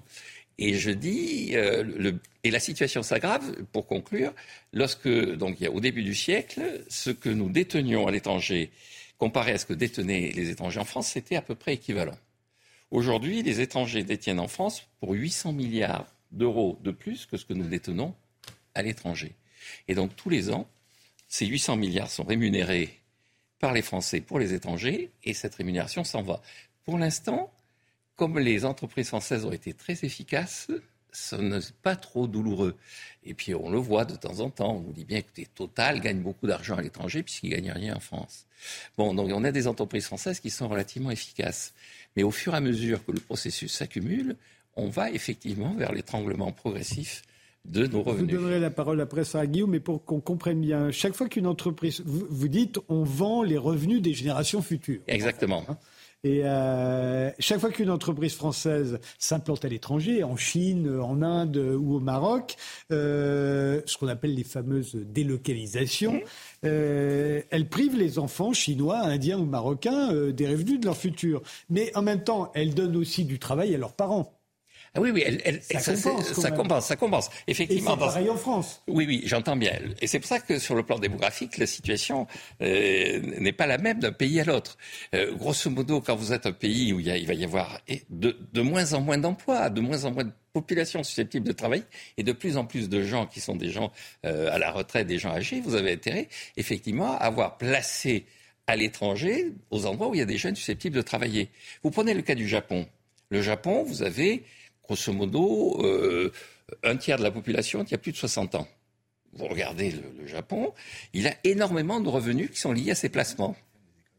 Il y a ces placements. C'est-à-dire que le Japon vit des placements des entreprises japonaises en Indonésie, en Chine. Là où il y a des jeunes pour travailler. là où il y a des jeunes pour travailler. Et donc je dis, dans la situation actuelle, il n'y a pas de mystère. Vu notre démographie, ou bien notre retraite sera payée par des gens qui travaillent dans des usines à Abidjan ou à Mumbai, ou bien il n'y aura pas de retraite. Sarah Guillou, est-ce que vous partagez cette vision assez pessimiste de Jean-Marc Damiel quant à la France, destination euh, numéro un des investissements étrangers? En fait, ça voudrait dire que c'est parce qu'on est, on est des couillons et, qu'on se laisse... oui, oui, c'est ça. Oui. Vous pouvez résumer ça dans ces termes-là. On est des couillons, on se laisse euh, acheter et en plus, on se laisse acheter les revenus de nos enfants. moi, je vois les choses un tout petit peu différemment, en effet. Je pense que ces 13 milliards, là, c'est des promesses pour le moment. Oui, oui, bien sûr, en plus. concrétise. C'est d'abord, euh, c'est pas un rachat d'actifs, c'est euh, des investissements dans les capacités de production. On crée, ils vont créer des usines. Soit on ouvre des usines, soit on ouvre des lignes de production, soit on fait des extensions de, capacités de production. Donc il y a un apport de capital, mais ce n'est pas simplement du capital financier, c'est du capital aussi avec de la technologie, avec du savoir-faire. Donc euh, a priori, l'investisseur, s'il investit, c'est qu'il en attend une certaine rentabilité. Ces investissements, ils vont être créateurs d'emplois, créateurs de revenus, créateurs de, demande qui vont s'adresser aux sous-traitants, qui vont s'adresser au commerce. Donc, a priori, c'est bon pour la croissance. Donc, euh, sur le plan économique, ces investissements, ils sont créateurs à court et à moyen terme, évidemment, d'un potentiel de production en France et de croissance. À long terme, il est évident que si les sièges de ces actionnaires, enfin de ces investisseurs, si les sièges sont à l'étranger, il pourrait effectivement y avoir un versement de revenus, de dividendes. Mais ça voudrait dire que les investissements ont été rentables et qu'ils ont suscité des revenus du capital. Et avant d'avoir suscité des revenus du capital, ils auront aussi créé de l'emploi et des revenus en France. Jean-Marc Daniel. Oui, oui, je réponds à ça. Effectivement, elle, elle reconnaît quand même que effectivement les, dividendes vont partir. À la fin, ils vont partir. La, vraie question que pose la situation actuelle de l'économie française, c'est pourquoi ces investissements, ce ne sont pas des entreprises françaises qui le font? Pourquoi est-ce qu'on manque d'épargne? Pourquoi est-ce qu'on manque de capitaux pour créer ces entreprises? Parce que quand on va au Maroc ou quand on va euh, euh, en, en Inde ou quand les Japonais sont allés en Chine, pourquoi est-ce que les Chinois ont accepté les investissements des, Japonais? C'est parce que les Japonais leur apportaient un certain savoir-faire. Et donc là aussi, les mouvements de capitaux ont plutôt tendance à aller des pays, ce qu'on appelle à la frontière technologique, les pays qui sont les plus développés, vers les pays qui sont en retard sur le plan technologique. Et vous l'avez dit, effectivement, normalement, un investissement étranger, ça vous apporte de la technologie. Or, la France, a priori, elle est plutôt en situation d'être dans les pays à la frontière technologique. Nous avons les meilleurs ingénieurs, nous dit-on, parmi les meilleurs ingénieurs du monde, sauf qu'ils partent en Californie. La question que l'on doit se poser, c'est pourquoi on cherche systématiquement à être attractif pour Taïwan et euh, les investisseurs étrangers, et pourquoi on ne veut pas être attractif pour nos ingénieurs, nos entreprises et notre épargne. Et une des raisons, c'est parce qu'on en manque d'épargne. Et pourquoi on manque d'épargne? Et je finis là mon raisonnement, parce que notre épargne, on nous dit qu'on est très épargnant. Vous et moi, nous sommes épargnants. Et qu'est-ce qu'elle devient, notre épargne? De l'assurance vie. Et ça finance quoi l'assurance vie? Le fonctionnement de l'État. Et donc, on est, outre le fait qu'on sacrifie la génération d'après, notre situation actuelle, cet besoin d'épargne et d'appel de capitaux étrangers, traduit le fait que nous ne sommes pas assez attractifs vis-à-vis de nos propres compétences, et en plus, nous gaspillons notre épargne en finançant le euh, déficit budgétaire. Guillaume? Deux, éléments de contradiction. D'abord, hein, l'ensemble des investissements directs à l'étranger dans le monde, ils se font surtout entre les pays riches, donc les pays avec, euh, qui sont à la frontière technologique, et ils se font entre eux. Un des plus grands investisseurs euh, en Europe, c'est les États-Unis. Donc, euh, première chose. Et, seconde chose, on peut. Ici, on a du capital qui s'investit dans des, dans des capacités de production qu'on ne maîtrise pas. Donc, effectivement, on peut avoir besoin d'investisseurs qui vont apporter du savoir-faire qu'on n'a pas. Ça ne veut pas dire qu'on a, perdu tout notre savoir-faire. Donc effectivement, sur le plan des batteries. Euh, ben, c'est le cas, le, cas que j'allais vous soumettre, le chinois XTC, mm. qui doit construire avec le français Orano une usine de composants et de recyclage de batteries pour 1,5 milliard d'euros. Euh, alors, dans votre raisonnement, il faudrait que Orano, le français, le fasse seul. Euh, mais est-ce que c'est possible? Est-ce qu'il trouverait les capitaux uniquement français? Et, surtout, est-ce qu'il aurait la technologie pour le faire? Côté batterie, les Chinois, ils ont beaucoup de choses à nous apprendre. Hein. Bah, et surtout, si, je peux permettre, quand on voit des investisseurs français aller investir en Chine, on dit Ah, mais il y a transfert de technologie, on va perdre notre technologie. Donc là, on a des investisseurs taïwanais, japonais, euh, coréens ou chinois qui viennent investir. A priori, on ne devrait pas être si bête que ça pour aussi s'accaparer une partie de leur savoir-faire et de leur technologie. Donc il y a, une inversion, vous voyez, un, raisonnement parallèle qu'il faut être capable aussi de tenir sur euh, le transfert de technologie. Pendant le Covid, on a été à peu près incapable quand même d'imiter les gens de Singapour et de Taïwan euh, qui, eux, n'ont jamais eu besoin de confiner. Hein. Ah oui, alors là, là c'est le transfert en termes d'innovation organisationnelle, mais ça, ça, fait appel aussi à la culture et à d'autres éléments qui sont moins euh, strictement économiques. Mais je vous ai interrompu et après Tariq Krim. Oui, oui. Non, non, mais là où je rejoins euh, ce que vous venez de dire, c'est qu'effectivement, lorsqu'on va en Chine, ils vont nous prendre notre technologie et après L'enjeu dans tout ça, c'est à la fin des fins, c'est qu'il y a des endroits où on produit. Les Chinois, ils vont pas tout produire. Et donc, à un moment donné, chaque pays va se spécialiser dans ce qu'on appelle les avantages comparatifs. Moi, je pense que l'intérêt du monde, c'est qu'on laisse circuler les hommes, qu'on laisse circuler les capitaux et qu'on laisse circuler les marchandises, mais qu'on les laisse circuler, qu'on ne s'en pas, qu'on passe pas son temps à dire ah mais vous je vais vous financer pour que vous veniez, et puis vous je vais vous interdire de sortir, et puis vous je vais vous interdire de venir parce que vous êtes vous n'avez pas la bonne couleur de peau. Je veux qu'on laisse circuler les gens. Je dis simplement que l'État français à l'heure actuelle, il perturbe ce mécanisme parce qu'il détruit notre épargne en étant systématiquement en déficit, parce qu'il n'est pas capable de garder les gens qui sont capables d'imiter, parce que pour imiter les Taïwanais, il faut qu'il y ait des gens qui comprennent s'ils sont partis en Californie pour travailler pour les Californiens, personne ne pourra imiter, comprendre ce que font les Taïwanais. Et je dis, il faut effectivement faire en sorte que, concrètement, on raisonne en se disant que dans 10, 15 ou 20 ans, il n'y aura plus assez de main-d'œuvre pour payer l'ensemble de l'État euh, social. Justement, euh, euh, c'était mardi dernier, Emmanuel Macron a déclaré Nous allons faire comme les Chinois, défendre notre souveraineté nationale et produire ce dont nous avons besoin en Europe mais on ne pourra jamais rapatrier toutes les productions en Europe. Euh, on n'aura jamais assez de main-d'œuvre.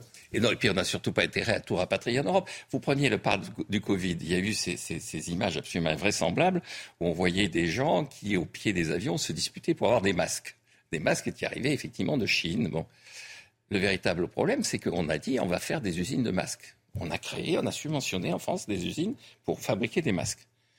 Mais elles ont toutes fermé depuis parce qu'on n'a plus besoin de masques. Le véritable enjeu dans tout ça, c'est de se poser la question de savoir pourquoi au niveau mondial apparaissent certains lieux qui sont en situation de monopole. Et pour contrer le monopole, ça ne veut pas dire qu'il faille produire chez nous, ça veut dire qu'il faille produire ailleurs que dans l'endroit où est le monopole. Je cite encore une fois le cas de, de l'Inde. Je pense que le véritable concurrent naturel de la Chine sur les types de produits que fait la Chine en ce moment, c'est plus naturellement l'Inde ou le Vietnam que Dunkerque ou le Massif central. Oui, bah, euh, plusieurs, plusieurs points. Le, tout d'abord, on parlait tout à l'heure des, je crois, des retraités norvégiens. On peut aussi leur ajouter les retraités américains, puisque oui. Euh, vous parliez de l'avenue Foch, la Côte d'Azur, mais on pourrait Ou l'avenue Montaigne. L'avenue Montaigne qui, qui, qui nourrit les, les, les, dentistes californiens. Bien sûr, mais on a la même chose avec le, dans le numérique, parce que finalement, d'une certaine manière, tout ce que l'on voit sur les start-up industrielles, le renouveau de l'industrie, c'est aussi une distraction pour montrer à quel point, dans le domaine numérique, non seulement on a laissé des, des entreprises euh, mm. entrer sur le territoire, euh, intégrer notre économie, parce qu'il faut savoir que peut-être 20-30% de notre économie passe dans les, chez, les, chez les, ce qu'on appelle les GAFAM, Google, Apple, Microsoft, euh, ah, Amazon. Sans les, sans les outils de la Silicon Valley ou chinois sinon, euh, oui, sauf que ça s'arrête chez nous. Sauf que ce qui est intéressant, c'est que non seulement on, on, utilise ces outils, on les on dépense, cet argent est défiscalisé, donc en fait on n'en voit jamais la, la, couleur. Et puis surtout, on, on forme une génération entière d'ingénieurs pour aller renforcer les bataillons des prochaines euh, des prochaines équipes. On avait euh, le cloud, maintenant c'est l'intelligence artificielle. On est toujours sur la même logique. J'avais fait il y a dix ans une étude pour le, pour le gouvernement où j'ai montré que la plupart des ingénieurs étaient partis construire les LinkedIn, Facebook, Google et autres. Et donc on est en fait dans une situation assez, assez bizarre où, parce qu'on n'a jamais voulu investir dans le logiciel, dans le savoir-faire technique, euh, construire des alternatives, on a en fait laissé, euh, on a considéré que cette bataille était. C'est aussi vrai dans, euh, dans l'industrie pharmaceutique. Mm. On est le seul pays du Conseil de sécurité qui n'a pas été capable de produire un médicament, un vaccin contre le Covid mais il y a deux Français qui sont à la tête des deux plus grandes entreprises qui ont fabriqué le leur. Bien sûr, Et la question, c'est pourquoi ils sont partis. Et, quand ils expliquent pourquoi ils sont partis, ils expliquent ben, pour deux raisons. Parce qu'on investit moins dans les médicaments ici qu'ailleurs. Non, ils sont partis parce qu'ils voulaient payer moins d'impôts. Ils sont partis parce que pour créer une entreprise en France, c'est encore plus compliqué que créer une entreprise aux États-Unis ou en Allemagne. Vous regardez, il y a un classement que fait la Banque mondiale euh, sur la facilité avec laquelle on crée des entreprises. Aux États, alors il y a, ça va de 0 à 100, hein, l'indicateur, il y a calcul et tout ça. Aux États-Unis, en Allemagne, c'est 85. En France, c'est 77. Et on est, avec ce classement, par rapport à l'Italie et au Royaume-Uni, on est également en dessous de l'Italie et du Royaume-Uni.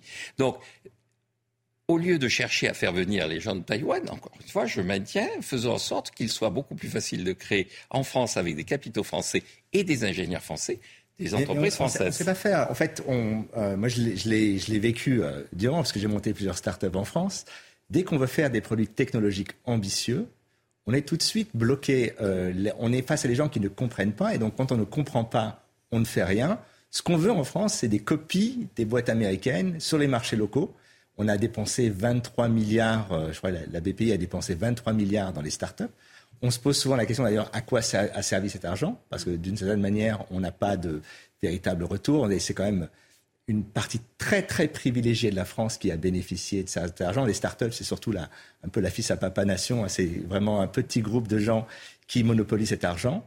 Et d'une certaine manière, on n'a jamais été capable d'exporter. Quand on regarde le déficit du commerce extérieur, une partie de ce déficit peut s'expliquer aussi par le fait qu'on ne vend pas de logiciels, on ne vend pas de, quand on achète du Google, quand on achète. vous euh, parce qu'il n'en a pas toujours été ainsi. Euh, notre bombe atomique, on l'a pas copiée sur les Américains. On est les seuls à l'avoir fabriquée tout seul. Absolument. Euh, il y a un siècle, on était numéro un, enfin un peu plus d'un siècle, numéro un dans toutes les, les technologies de pointe. Il ne vous, a pas, vous a pas échappé que les. général de Gaulle, on a commencé à être leader sur Internet. on était leader sur les recherches nucléaires avant, avant la Seconde Guerre mondiale. à chaque fois, on, mais il ne vous a pas échappé que les... parce que les, les hauts fonctionnaires que l'on a aujourd'hui ne sont plus du tout. C'est plus la même génération. Avant, on avait des, on avait des gens qui avaient. On se faisait dépasser au bout d'un moment. Quand On avait une vision industrielle sur le long terme. On, savait aussi mobiliser euh, l'effort. Aujourd'hui, on a une partie du politique qui nous explique, et les, ministres d'ailleurs eux-mêmes nous le disent. Le retard est impossible. Euh, on, est, on a pris trop de retard. On ne peut pas faire. Alors que toutes les technologies, faut-il rappeler l'internet, le MP3, enfin toutes les technologies qui construisent l'internet ont été inventées en Europe et récupérées par les Chinois et par euh, les États-Unis. Et donc on a un vrai problème aujourd'hui de, façon de penser. On est persuadé, on est un peu, on est une sorte de, j'allais dire victime de la colonisation, on est une sorte de colonisation numérique. On a donc, c'est un peu le, problème des colonisés qui pensent que ce que font les États-Unis c'est toujours mieux. D'ailleurs, il faut qu'on copie ChatGPT, il faut qu'on copie, mm. euh, prenez n'importe quelle innovation américaine. Et en même temps, on se retrouve dans une situation assez complexe parce qu'on parlait tout à l'heure de la Chine. Mais aujourd'hui, ce que font les États-Unis est très intéressant, c'est que euh, bon, déjà, la Chine est dans une situation qui est, très complexe puisqu'ils ont besoin des, puces pour fabriquer des produits et que Biden vient d'interdire quasiment du jour au lendemain l'accès à ces puces, l'accès aux Américains qui vont travailler dans ces domaines. Et surtout, ce qu'ils essayent de faire depuis quelques années, c'est de les empêcher de vendre des produits à forte valeur ajoutée. Ça a commencé avec la 5G, vous vous rappelez, Huawei banni dans tous les pays. Euh, ça continue avec TikTok. TikTok, c'était 15 milliards, je crois, 14 milliards de, dollars de chiffre d'affaires. On veut le bannir aussi de tous les pays. Alors, il y a plein d'autres raisons, mais il y a aussi cet aspect économique essentiel. Et la troisième chose, c'est les voitures électriques. Et on voit qu'aux États-Unis, effectivement, on a mis toute une sorte de barrière pour empêcher la, Chine d'aller euh, vraiment à l'assaut du marché américain. Et nous, en fait, en Europe, on est un peu les dindons de la farce. Pas véritablement de vision. On, a pas, on est entrepris entre deux. On a carrément interdit les voitures thermiques à la vente à partir de. Ce qui, voilà, je, je, voudrais quand même rebondir, je voudrais rebondir sur ce que, sur ce qu'on dit parce que je suis pas du tout d'accord avec cette approche. Je crois que c'est pas un problème de ministre. Je crois que c'est pas un problème de volonté politique. Écoutez, le pays qui a le plus d'avoir extérieur net rapporté à son PIB de très très loin, c'est l'Allemagne. Quel est le pays qui a le moins d'avoir extérieur net, qui est le plus dépendant, qui est le plus détenu par un autre pays? Ce sont les États-Unis. Et donc je pense qu'à la surface de la planète, il y a des pays détenteurs et des pays détenus. Et les pays détenus sont les pays qui travaillent pas assez par rapport au niveau de vie. C'est nous. Et c'est nous. Et donc c'est pas un problème effectivement de tel ou tel ministre et qui comprend pas comment les équations de Maxwell organisent les d'électricité. Je pense que c'est un problème effectivement où on ne travaille pas assez par rapport à nos exigences en termes de niveau de vie. D'ailleurs, il y a un prix Nobel, Paul Krugman, qui comparant l'évolution de la France et de la Californie entre l'élection, la première élection d'Emmanuel Macron et sa deuxième élection et il a dit, entre-temps, la Californie a pris entre 10 et 15% de plus. On avait le même PIB, la Californie et la France, en 2017, et maintenant, la Californie a un PIB qui fait 10 à 15 de plus. Et il dit quelle que est la France. Que la France. Et il dit quelle est la différence entre les deux C'est qu'en Californie, alors qu'ils ont la chance d'avoir le soleil, la mer et tout ça, ils n'arrêtent pas de travailler. En France, ils ont au moins ce qu'il appelle le sens de l'économie du musée. Ils vont visiter les musées. Et euh, un certain nombre de gens lui ont dit, vous connaissez pas la France? Parce que la campagne électorale de M. Macron ne se fait pas sur augmenter l'heure d'ouverture des musées, elle se fait augmenter notre pouvoir d'achat. Et donc je pense que effectivement la France ne travaille pas à hauteur du pouvoir d'achat qu'elle attend. Et donc il faut absolument qu'elle augmente sa capacité, sa quantité de travail. Le vrai problème, c'est pas les ministres, c'est les 35 heures. Et je pense que le véritable enjeu, on est dans la même situation qu'en 82-83 en termes de rapport avec euh, notre commerce extérieur. C'est-à-dire que on est dans une situation qui en 82-83 avait réclamé la rigueur. Cette rigueur, à l'heure actuelle, on essaie d'y échapper, mais on y échappe en préparant la ruine de la génération future.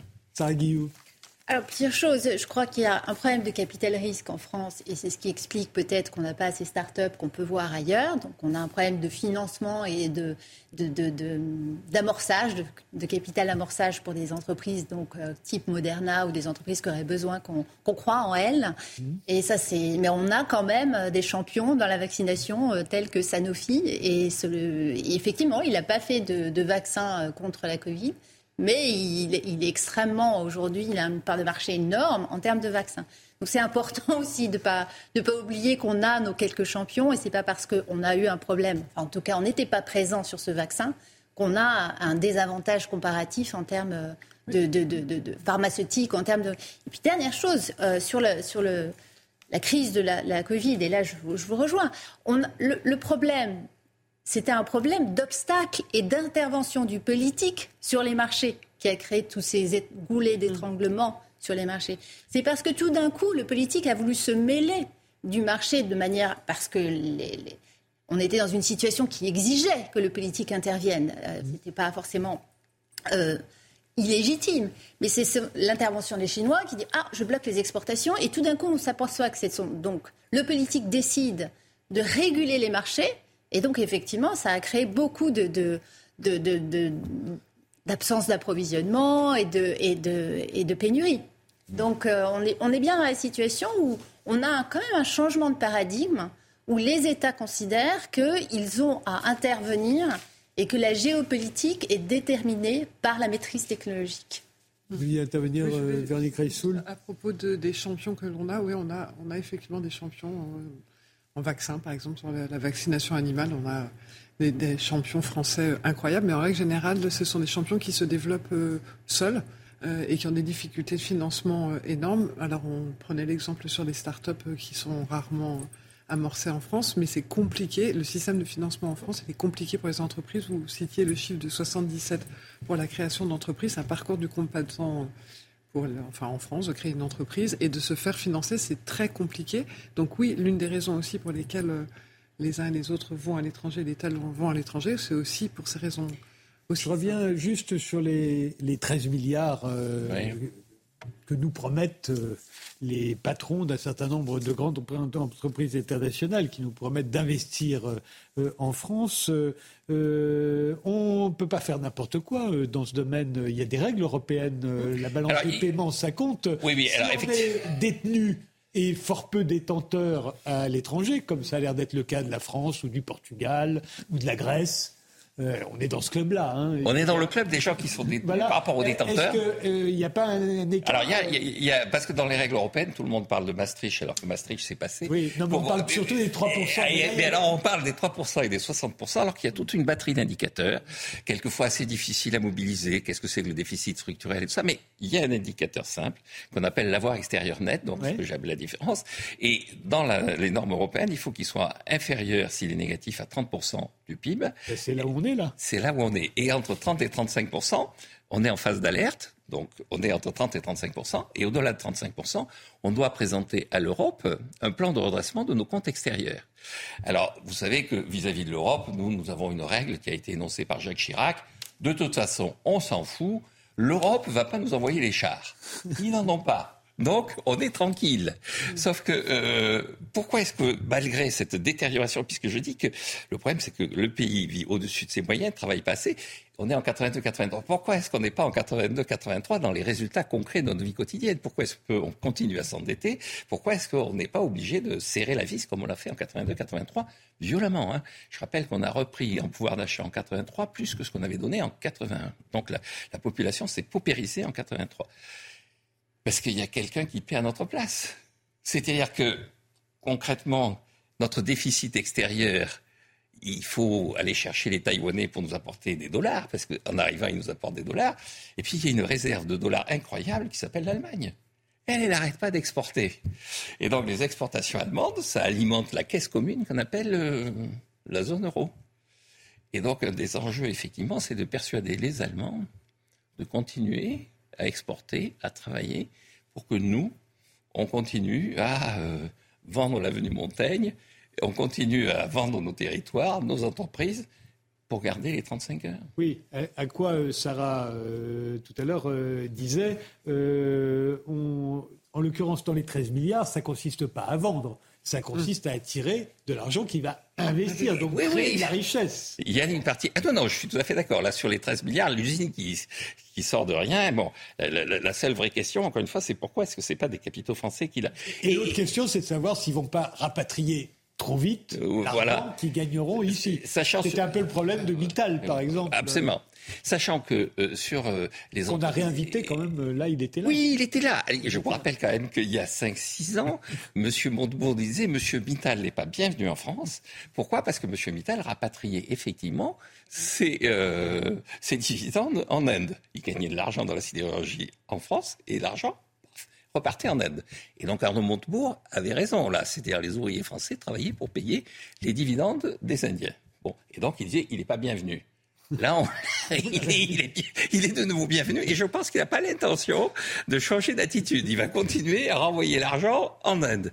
Et dernière remarque, on dit oui, il faut exporter. Vous savez que le secteur qui est le plus exportateur dans ce pays, c'est la banque je n'ai qu'un ennemi, c'est la finance, mais quand vous regardez nos comptes extérieurs, quel est le secteur qui exporte le plus, qui se développe le plus à l'étranger et qui rapatrie ensuite le plus de revenus en France donc, qui fait ce que vous reprochez aux étrangers de faire Et que nous devrions faire, nous, puisque ce sont les banques.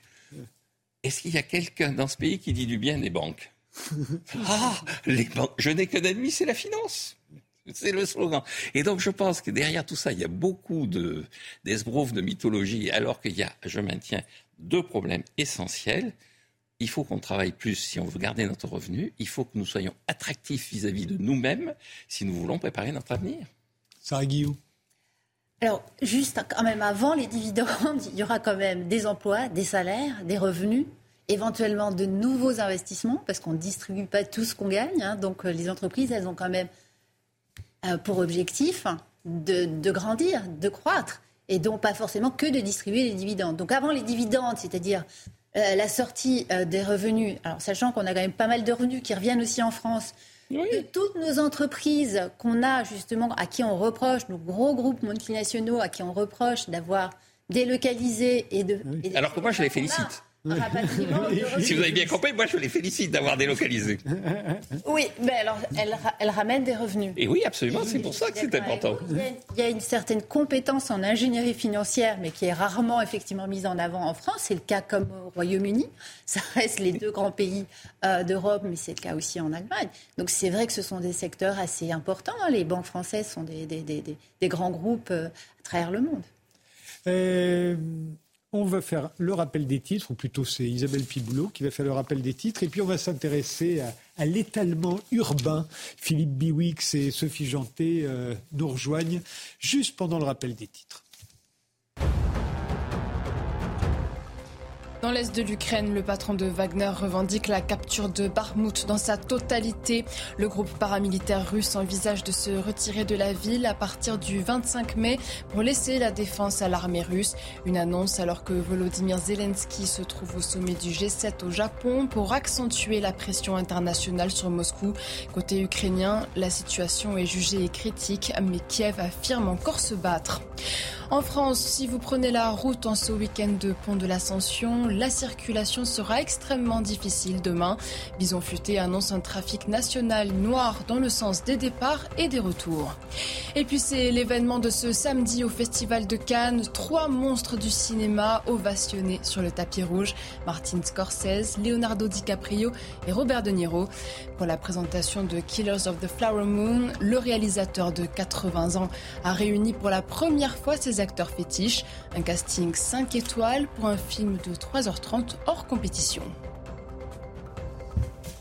Philippe Biwix nous a rejoint. Vous êtes ingénieur, vous dirigez aujourd'hui l'AREP, une, euh, une agence d'architecture, d'urbanisme et d'ingénierie. Sophie Janté, vous êtes architecte et urbaniste et vous publiez tous les deux avec Clémence de Selva la ville stationnaire, comment mettre fin à l'étalement urbain. Alors je rappelle la situation, 55% de la population mondiale vit aujourd'hui dans des villes, ça pourrait monter à 68% d'ici 2050 selon l'ONU. En France, on est déjà à plus de 80% 20% de la population qui vit dans les villes, et l'on continue d'artificialiser de la surface.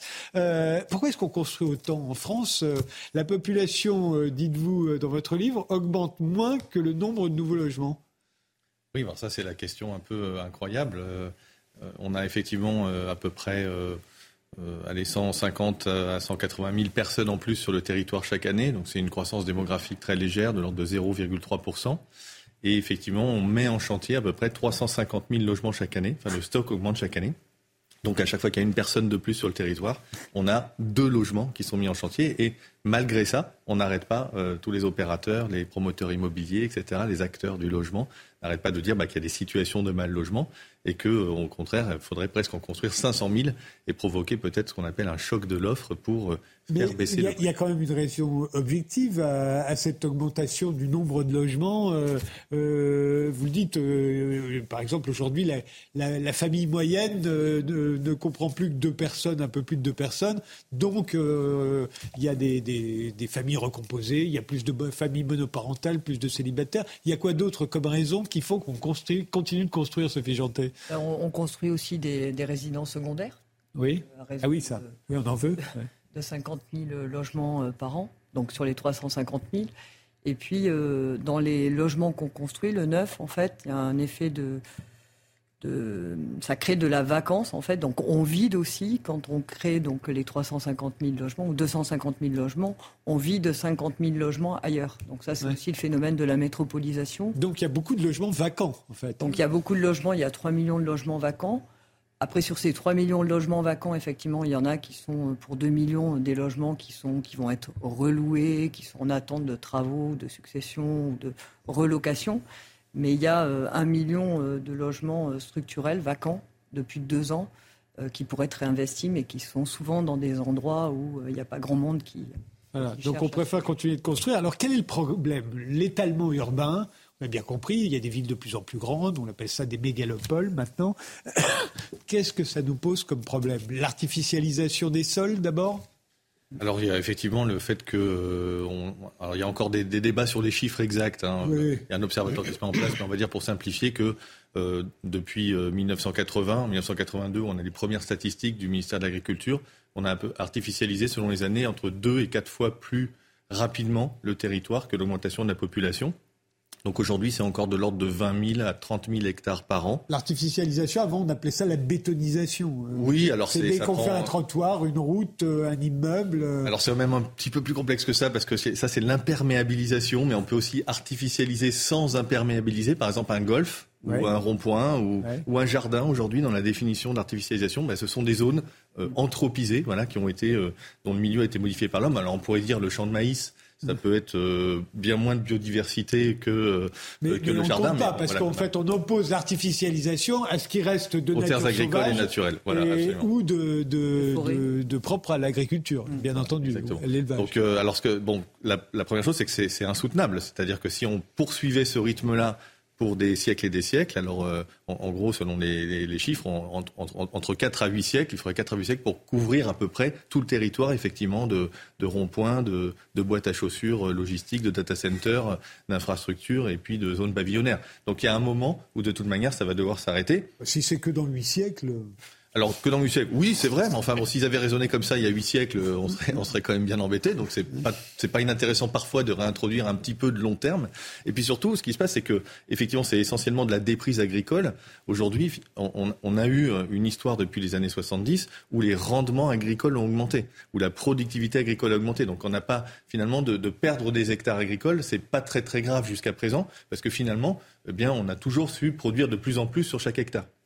Sauf que ça, c'est peut-être en train de changer avec le changement climatique, avec la sécheresse, avec euh, les bioinvasions, avec les maladies, avec le fait que voilà, on n'est pas du tout sûr de réussir à maintenir cette courbe de rendement. Et donc, bah, finalement, chaque hectare agricole qui devient autre chose, eh bien, ça entame peut-être la résilience alimentaire des générations futures euh, donc Marc disait déjà qu'ils allaient avoir des problèmes euh, peut-être pour euh, consommer ou produire. Et pour, pour, recevoir de la retraite. Les villes en tant que telles, quel problème elles posent?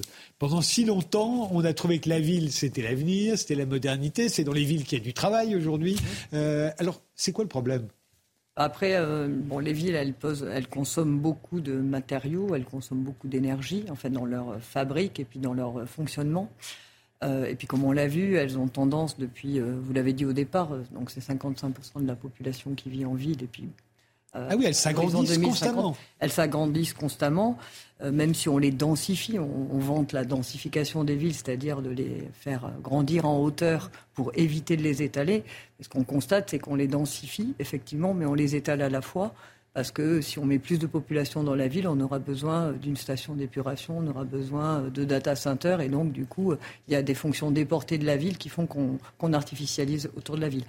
Donc, en fait, on a pu voir avec le Covid aussi les limites de cette concentration euh, humaine. oui, il y en a, paraît-il, de plus en plus qui veulent les quitter, les villes. Alors, il y en a beaucoup qui aimeraient bien rentrer, euh, ça va se compenser assez vite. Voilà, parce qu'elles sont aujourd'hui, ben, elles sont, elles sont, on a concentré les populations, donc elles sont congestionnées, elles présentent quand même pas mal de, de dysfonctionnements. Euh, elles, voilà, elles sont très congestionnées en matière d'automobile, donc ça pollue. On consomme beaucoup, euh, comme je l'ai dit, de ressources pour construire, donc elle concentre toutes ces ressources aussi. On est 50%, le BTP consomme quand même 50% de l'acier, 25% euh, des, de l'aluminium, euh, les plastiques. Et puis, il faut venir aussi l'approvisionnement. Il faut venir, voilà, il y a tout son métabolisme de réseau, de flux, faire venir toute cette matière, toutes ces ressources, toute cette énergie. Donc en fait, elles sont voilà, elles, sont quand même très productrices de, gaz à effet de serre, de, consommation d'énergie et de pollution. Euh. Mais en même temps, si je vous dis, bon, bah ok, on laisse tomber les villes et on va s'installer dans des maisons individuelles, dans des zones pavillonnaires, comme ont fait beaucoup de nos Français, de, de nos concitoyens, les écologistes leur disent non, non, ça c'est, c'est pas possible, c'est pas écologique non plus. Qu'est-ce qui nous reste? Si c'est pas les villes et si c'est pas les zones pavillonnaires, vous voulez qu'on aille où? Ouais, ça c'est le. C'est ce qu'on a essayé d'éviter dans le, dans, dans le livre. Je sais bien. Mais... C'est de ne pas dire, euh, effectivement, il y a cette, ce pavillonnaire ONI, euh, repère un gilet jaune, et puis de l'autre côté, il y aurait la métropole dense formidable. ce qu'on a dit, voilà, c'est que finalement, dans la métropole dense où on est très écolo, on se balade à vélo, ben, on clique aussi sur Internet, et à la fin, il faut construire à l'écart de la métropole, euh, bien loin où le foncier est moins cher, des zones logistiques, des data centers pour fournir tout ça et, et alimenter effectivement la ville. Donc nous, ce qu'on dit, c'est que effectivement, la ville pourrait devenir stationnaire. C'est un petit peu choquant de dire ça. Stationnaire, ça veut dire qu'il faut qu'elle reste, que ça aille pas plus loin. Ça aille pas plus loin, passer presque à du zéro artificialisation tout court et pas du zéro artificialisation net, comme, comme le propose la loi de climat et résidence de 2021. En fait, l'idée, c'est de dire euh, c'est stationnaire au sens de John Stuart Mill, donc euh, cet économiste qu'on commence un peu à redécouvrir du 19e siècle, qui disait bah, à un moment, finalement, euh, l'économie va, va, cesser de croître. Alors, ils avaient chacun leur idée sur, sur la raison, mais c'était au 19e siècle qu'on pensait ça. Euh, et, donc euh, l'idée c'était que de dire qu'on peut s'arrêter de croître, mais ça n'empêche pas le progrès humain. Ça n'empêche pas de progresser dans les arts, dans, les, dans la culture, euh, dans les sciences. Voilà. Et nous on a projeté ça sur la ville en disant bah, la ville elle pourrait s'arrêter de croître, mais ça ne veut pas dire la figer. Ça veut dire qu'on a besoin de la transformer, de la réinvestir. Donc on continuera à construire. Donc on peut continuer un peu à construire. C'est un peu la, la distinction qu'on essaye de trouver entre la, qu'on appelle la densification douce et la densification, euh, allez, dure, je sais pas. Donc c'est dans un, dans un cas, vous mettez euh, voilà, des, des, gros immeubles qui montent très très haut, beaucoup de densité, très peu d'espace vert. Et puis dans l'autre, vous allez essayer de travailler peut-être le, le périurbain, justement, qui est un tissu assez lâche, parce que finalement, on l'a, on l'a développé les villes dans les années 70, 80, 90, où il n'y avait pas cette préoccupation. Et finalement, quand vous allez aujourd'hui dans une zone d'activité, bah, il y a de la place, en fait, pour faire de la réindustrialisation. Il y a, des manières de, de mutualiser les parkings. Euh, les bâtiments euh, publics sont très mal utilisés. On pourrait les mutualiser, faire ce qu'on appelle de la chronotopie, mélanger les fonctions, faire des choses en journée, des choses le soir. Et puis, il y a les logements, effectivement, où il y a le vacant mais il n'y a pas que le vacant. Le, le 1 million de logements qu'on pourrait aller chercher, qui correspond donc à, à, quelques années de production de logements, mmh. il y a aussi la sous-occupation. C'est-à-dire que le, phénomène de décohabitation dont on parlait tout à l'heure, qui fait qu'effectivement, même en Allemagne, par exemple, leur population décroît et ils continuent aussi à construire et ils continuent à artificialiser parce qu'effectivement, on est de moins en moins nombreux par logement. Eh bien, en fait, comment est-ce qu'on pourrait imaginer de faire de la recohabitation donc de trouver des mécanismes pour avoir ben, finalement aller chercher ces mètres carrés euh, virtuels, mais bien réels, mais quand, en, se disant, mais on a 8 millions de logements aujourd'hui sous-occupés, hein, littéralement, dans la définition de l'INSEE. Si on les remplissait à TOC, on pourrait mettre 12 millions de personnes.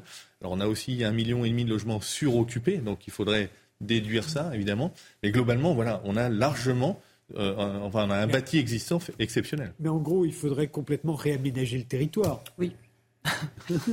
en, fait, en fait, ce qu'on voit, c'est qu'on a des réserves. Donc déjà, il y a des réserves dans les villes, donc dans les métropoles, on va dire dans les grandes villes. Mais bon, c'est là où il y a le plus de demandes. Donc c'est là où il y a le moins de réserves quand même.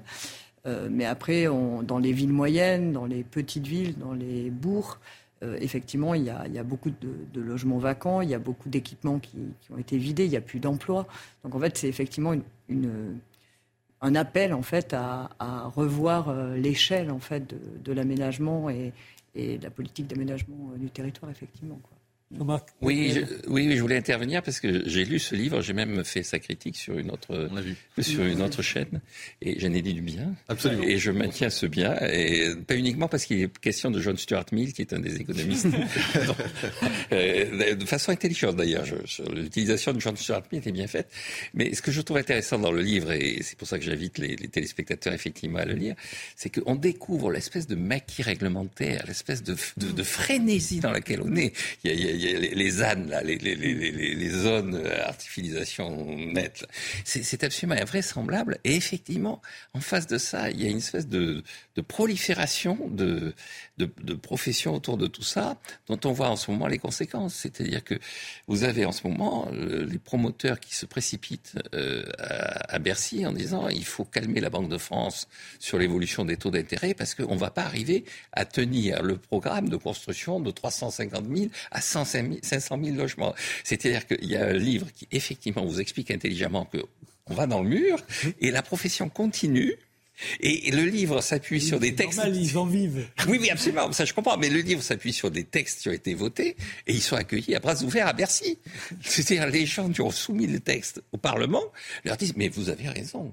On va, on, va s'occuper. des employeurs, le, BTP, c'est normal. Et, donc, je crois qu'il y a derrière cette affaire une espèce de nouveau schizophrénie publique qui est particulièrement alarmante. C'est pour ça qu'il faut lire le livre pour mesurer l'enjeu qu'il y a derrière tout ça. Justement, quand vous, dans votre livre, vous dites bon, les, les métropoles doivent plus grandir, elles doivent essaimer. C'est quoi essaimer? Ouais, alors l'idée c'est de dire qu'effectivement on peut aller chercher euh, donc du logement vacant, on peut aller faire de la recohabitation. Je prends quelques exemples. On pourrait dire bah, dans un pavillon, dans une maison individuelle, si c'était pour 4-5 personnes, voilà, à un moment, les grands-enfants sont, sont partis faire des études ou ont fondé leur foyer. Bah, vous pouvez accueillir un étudiant, deux étudiants chez vous. C'est ça que vous entendez par SCB Parce que moi, quand j'ai lu non, non, le livre... Ah, non, non, ça c'est la recohabitation. C'est la recohabitation. C'était refaire Paris 2 à côté de Paris ou refaire les zones pavillonnaires euh, dans la France périphérique. Je voulais juste dire que voilà, on pouvait aller chercher un certain nombre de leviers qui étaient des leviers euh, presque sociaux plutôt que des leviers techniques pour réinvestir tous, tous les logements sous-occupés qu'on a, mais qu'à un moment, en zone tendue, et en particulier dans la métropole très dynamique, ça fonctionne pas. Quoi. Si vous, vous allez vous promener en disant on va, va s'occuper du vacant et que vous êtes sur euh, Rennes, Poitiers, euh, Nantes, euh, Bordeaux et, et Biarritz ou Bayonne, ça marche pas. Il y a une telle pression, la littoralisation Hein, de, la, de, la, population, qui est un phénomène mondial d'ailleurs. Hein. les populations se rapprochent des côtes, c'est là aussi où il y a des emplois, des ports, du dynamisme. Enfin, les riches se rapprochent des euh, côtes. Oui, non, pas que, parce qu'il y a aussi, il faut aussi les, populations pour les servir, hein, d'une certaine manière. Donc, euh, donc il, y a, il, y a des, il y a les deux. Hein. Ils ont plus de mal à se loger, effectivement, et ils sont plus oui. Donc l'idée, c'est de dire qu'en fait, si on n'aide pas les métropoles à, à, calmer un peu le jeu sur leur attractivité naturelle, l'attractivité qui a qui est séculaire. Hein, je veux dire, à Paris au XVIIe siècle, vous montez d'Auvergne pour faire porteur d'eau et de Bretagne pour faire euh, pour faire nourrice. Hein, je veux dire, c'était comme ça que ça fonctionnait. Donc, on, va chercher de l'emploi à la grande ville.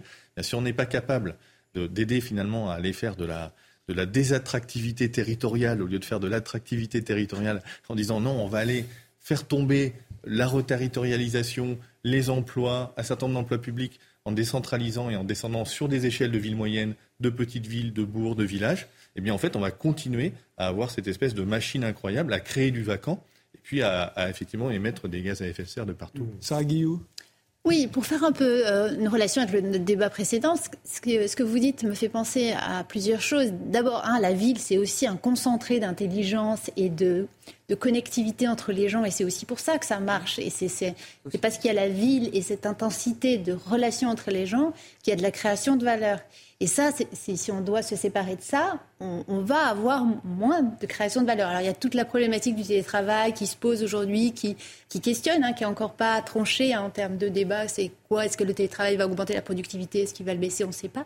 Et puis autre chose aussi, c'est peut-être pas la schizophrénie euh, réglementaire, mais c'est le problème des arbitrages entre différentes injonctions politiques. Si on veut du travail, il nous faut la ville.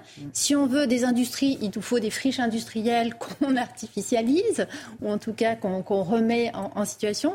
Et donc, il y a un problème de hiérarchie. Et alors qu'effectivement, si l'objectif ultime, et le premier objectif, c'est la réduction des émissions de CO2 et donc euh, le vivre ensemble demain, bah, peut-être qu'il faut abandonner l'industrialisation. Donc vous voyez, c'est compliqué. Euh, et Cette question de l'échelle, évidemment, il y, a, un niveau à partir duquel il y a toutes ces synergies intellectuelles et, même peut-être capitalistiques et, autres se, créent, bien entendu. Mais la question, c'est à quelle échelle ça, se, mm. termine. On sent bien, est-ce qu'une ville de 2 millions d'habitants, elle est euh, deux fois plus efficace qu'une ville d'un million d'habitants à ce mm. point de vue-là? Je ne pense pas dans le livre, on s'est mis à, prendre l'exemple de Weimar. Donc euh, voilà, qui a rayonné. Euh, c'est l'endroit où le Bauhaus s'est installé dans 1920. Liszt euh, était maître de chapelle. Je crois que Bach s'y promenait aussi avec sa famille pour faire chanter le week-end. Et c'était une ville qui, enfin, c'est une ville qui aujourd'hui fait moins de 100 000 habitants largement. Je crois que c'est 70 000 les chiffres exacts. Bah, vous, regardez Cordoue, c'est la plus grande ville d'Europe sous El Andalus du temps des, des, souverains musulmans en Espagne. Voilà. aujourd'hui, ils n'ont même pas d'aéroport. Mais, mais les villes s'arrêtent de croître? Alors, bah, dans notre idée, euh, oui. En fait, euh, les grandes villes, les grandes villes, par contre, effectivement, on a, on a un capital ville, par contre, euh, commune, petite ville, moyenne ville, dans lesquelles on peut remettre de, de, l'emploi administratif, dans lesquelles on peut remettre des universités, de la formation. Il y a des métiers, par exemple, autour, on va avoir quand même une grosse campagne de rénovation énergétique. Euh, mm. On a des enjeux très forts euh, en matière d'énergie. On doit réhabiliter beaucoup de logements et notamment des logements ou des équipements qui sont dans des villages ou dans des villes moyennes. Ça sera de l'emploi. Euh, on veut être plus résilient sur un plan alimentaire. Donc en fait, c'est de l'agriculture, c'est aussi de l'emploi. Donc en fait, il y a quand même de l'emploi qu'on peut retrouver dans des villes moyennes. Tout n'a pas besoin d'être concentré finalement de l'artisanat, de la fabrication, même de la réindustrialisation. Euh, sur des friches industrielles qui se retrouvent dans des villes moyennes aujourd'hui. Donc en fait, on a quand même des potentiels de, relocaliser de l'emploi et de créer de l'emploi dans ces zones-là. Et elles, elles ont, ces villes-là, elles ont déjà un patrimoine bâti, suffisant ou adapté à transformer, certes, mais euh, qui existe et, euh, et, du coup qu'on peut réinvestir, ce qui soulagera, on peut le dire aussi, les métropoles qui n'arrivent pas à répondre au logement et notamment au logement d'une certaine classe de population qui sont, elles, obligées d'aller vivre à 60 km des métropoles en allant travailler tous les jours. Parce qu'il y a une relégation euh, spatiale de ces classes-là euh, voilà, et de certains emplois aussi. Quoi. Voilà, nous, on défend le principe qu'il faut d'abord aller chercher toutes les réserves qu'on a dans les grandes villes, parce que les villes, les grandes villes, elles vont continuer effectivement accueillir des emplois, des nouveaux emplois, à se transformer, mais elles peuvent le faire déjà avec le patrimoine dont elles disposent, et puis peut-être avec un peu d'extension quand même. Mais après, il faut que ça aille également avec un essaimage, comme on dit, euh, des emplois et de l'activité économique pour redynamiser ces, ces, villes moyennes et cette diagonale du vide tout le monde connaît, en fait, qui traverse la France. Mais euh, on, je dis, c'est 58%, 54% ou 58% aujourd'hui? 58. Hein. Et, et, on craint qu'en 2050, ce soit combien? 75 ou... Ah, même euh, plus que ça. Euh, mais nous, c'est déjà plus de 80% de la population qui vit dans les villes. Donc, qu'est-ce qu'on compte faire? Dire aux autres, non, non, vous, non euh, vous restez à la campagne Non, c'est pas, pas du tout le propos. En fait, d'abord, euh, non, non, bien sûr que c'est pas le vôtre personnellement, mais qu'est-ce qu'il faudrait faire? Les empêcher de faire comme nous? Alors, il y a, non, non. D'abord, c'est un, un, livre très franco-français au départ. Hein. C'est sur la situation française, voire éventuellement européenne. Il y a quelques, voilà, quelques pays qui ont les mêmes cas. Euh, L'Allemagne, la Belgique, l'Espagne, c'est un peu moins vrai en Hollande, par exemple, qui a été, qui a construit des villes très denses par rapport à la Belgique, typiquement. donc euh, d'abord, on ne fait pas le procès de la grande ville chez nous. C'est-à-dire que la ville de 2050, elle est déjà là. 90% de la ville de 2050, quoi qu'il arrive, et quel que soit le rythme de production des promoteurs, il y a 90% qui est déjà là. Donc, on va faire avec ce qu'on a. Grande, moyenne, petite ville. Donc l'idée n'est pas de dire on va inventer la ville idéale de Platon euh, qui était 5040 ni la, foyers. Ni la ville intelligente. Ni la ville, ni la smart city qui va ça, sauver ça tout. a eu beaucoup de succès la ville intelligente. Ça, voilà, c'est en train de passer, hein, c'est en train de passer de mode. Ça marche encore pas mal en Moyen-Orient, un peu en Asie, mais alors en Europe, euh, depuis que ouais, c'est plutôt la vidéosurveillance parce qu'effectivement les, les, trucs les, les, les, cas d'usage euh, environnementaux sont très limités effectivement. Donc nous c'est plutôt de voilà, on, on, est vraiment à, à, chercher une solution pour la, une, situ, une situation voilà urbaine telle qu'elle est. Maintenant, si effectivement on se met à l'échelle euh, à l'échelle internationale, effectivement, il y a déjà des dynamiques démographiques dans certains pays qui font qu'on n'est pas à 0,3% de, croissance démographique. Donc il y a forcément à accueillir une nouvelle population. Donc ça, il faudra bien, bien le faire. Après, effectivement, il y, a, il y a quand même beaucoup de gens qui sont chassés de leur... Euh, de, de, leur agriculture vivrière, de leur village par la pression de système agricole international. Enfin voilà, c'était déjà des trucs qui existaient dans les années 60 ou 70 quand on parlait d'aide au développement. Et, et j'ai peur que la situation soit à peu près la même, voire plus dramatique encore aujourd'hui. Donc est-ce que tous ces gens doivent effectivement rejoindre Lagos euh, voilà, ou je ne sais pas quelle, quelle, ville en Inde, euh, ça, ça, peut être une question. Mais effectivement, on ne dit pas qu'il faut arrêter de construire partout, on dit qu'il faut arrêter de construire chez nous. Mais euh, malgré ça, on accueillir. Paris, c'est quand même un modèle, parce que c'est à la fois une ville euh, qui est quand même extrêmement respirable et mmh. où il y a une des plus fortes densités du monde. On est au niveau des, des, des plus grandes mégalopoles asiatiques en termes de densité de population. Ouais, Donc c'est un prodige d'avoir réussi à faire à la, ça avec des immeubles de, de six étages. Ouais, ouais, il y a très peu de tours à Paris. Avec, euh, avec d'ailleurs des logiques d'adaptabilité, de réversibilité, comme disaient les architectes, qui est tout à fait impressionnante parce que finalement, il y a des choses qui sont devenues des bureaux, il y avait des activités aussi euh, au 19e siècle. Aujourd'hui, c'est plus difficile parce que c'est bruyant, donc on ne pourrait pas remettre des ateliers où les gens tapent. Non, sur ça, de, les gens ont perdu l'habitude. voilà. C'est comme bon. les pavés avec les chevaux. Et, et voilà, exactement. Et aujourd'hui, il y a peut-être des bureaux bruit. qui se retransforment peut-être en partie en logement mais, avec maintenant un peu de Mais ce que je veux dire, c'est que pour une ville comme Paris, qui reste à taille humaine, on va dire, euh, il y a combien aujourd'hui de Mexico, qui était d'ailleurs, je crois, Mexico était déjà la plus grande ville du monde du temps des Aztèques, euh, ce qu'on imagine. Alors, dans la définition de l'ONU, Paris est quand même dans le top 30, je crois. C'est bien ah, des mégapole. Euh, ouais, alors peut-être top 10 voilà. de la densité de la alors, population. non, non, mais en termes de population, elle a, elle a reculé, oui. Quantité de population ah non, dans, dans l'aire urbaine. Euh, non, oui. Ou alors c'est voilà, dans le top 30, je crois. Mais si, si, vous prenez le Grand Paris, oui. Mais, voilà. mais, oui, non, mais ce que je veux dire, c'est que, c'est ça reste assez à taille humaine, mais on voit bien qu'il y a un moment où ça devient dingue. Quand vous allez à Mexico, même les habitants de Mexico trouvent ça dingue. Euh, c'est des villes tellement tentaculaires. Euh, de toute façon, j'ai l'impression que le phénomène doit s'arrêter à un moment naturellement, non? Bah, Je pense qu'il s'arrêtera par, euh, euh, par déficit d'énergie, peut-être, parce qu'il y a quand même effectivement cette. Euh, pense qu'on dit c'est une ville agréable à vivre, etc. Oui, à condition qu'elle soit irriguée par euh, un fonctionnement, ce métabolisme que décrivait Sophie, qui est, qui, voilà, qui est quand même nourri aujourd'hui. Bah, euh, pour que ça reste vivable. Le pétrole, euh, voilà, pour que ça reste vivable et qu'on puisse euh, survivre avec deux jours ou trois jours d'autonomie de nourriture, et voilà, et tout ça arrive de, de, de plus loin. Et puis bah, demain, voilà, il y a quand même un pari sur le fait que tout ça puisse continuer à fonctionner avec la même, le même niveau énergétique ou un petit peu mieux, éventuellement si on a rénové quelques, quelques trucs. Donc il y, y, a quand même une question de résilience. Hein, c'est un mot qui est très à la mode. C'est déjà à la mode avant Covid. Alors maintenant, depuis Covid, tout le monde est résilient. Tout le monde veut devenir résilient. Et, mmh. et, et finalement, c'est plus les métropoles millionnaires qui sont visées, c'est les métropoles résilientes, renaturées et je sais pas quoi, végétalisées. Donc, mais sauf que c'est quand même un challenge. Et plus la ville sera grosse, plus quand même, euh, voilà, il y a une question. Paris a été une grande ville pendant très longtemps et a tenu parce qu'elle était irriguée par euh, la Seine, l'Aube, Lyon, euh, etc. Qui, et, on, descendait de la nourriture, euh, du blé, du bois à partir de, toutes, les terres à blé et de toutes les forêts. Et donc ça permettait à, Paris d'avoir ce métabolisme avec finalement peu d'énergie. Donc on ne va pas revenir à, ça a priori, mais aujourd'hui ça, réclame beaucoup. Donc je pense que effectivement continuer à, faire grossir finalement et faire le grand grand Paris après le grand Paris, euh, c'est une question parce que euh, on descend de plus en plus profond euh, dans les infrastructures. Il faut de plus en plus de, de béton. On a des, métros, je ne sais pas combien, moins de 30, moins 40 mètres. tout ça, ça consomme énormément d'énergie. Hein. Le, ciment, l'acier, ce sont les, le troisième pays ex aequo dans le monde après les États-Unis et la Chine en émissions de gaz à effet de serre. Et c'est voilà, on se nourrit de tout ça pour réussir à faire en sorte que ces villes fonctionnent. Et on s'en rend pas compte parce que voilà, on est surface tranquillement, mais c'est une machine exceptionnellement euh, en énergie. On s'en rend compte en lisant votre livre, La ville stationnaire. Je vous remercie tous les deux, je vous remercie même tous les six d'avoir participé à cette émission. Je vous remercie, vous, de nous avoir suivis et je vous donne rendez-vous demain, 22h, pour un autre numéro des Visiteurs du Soir. Je vous souhaite une très belle nuit.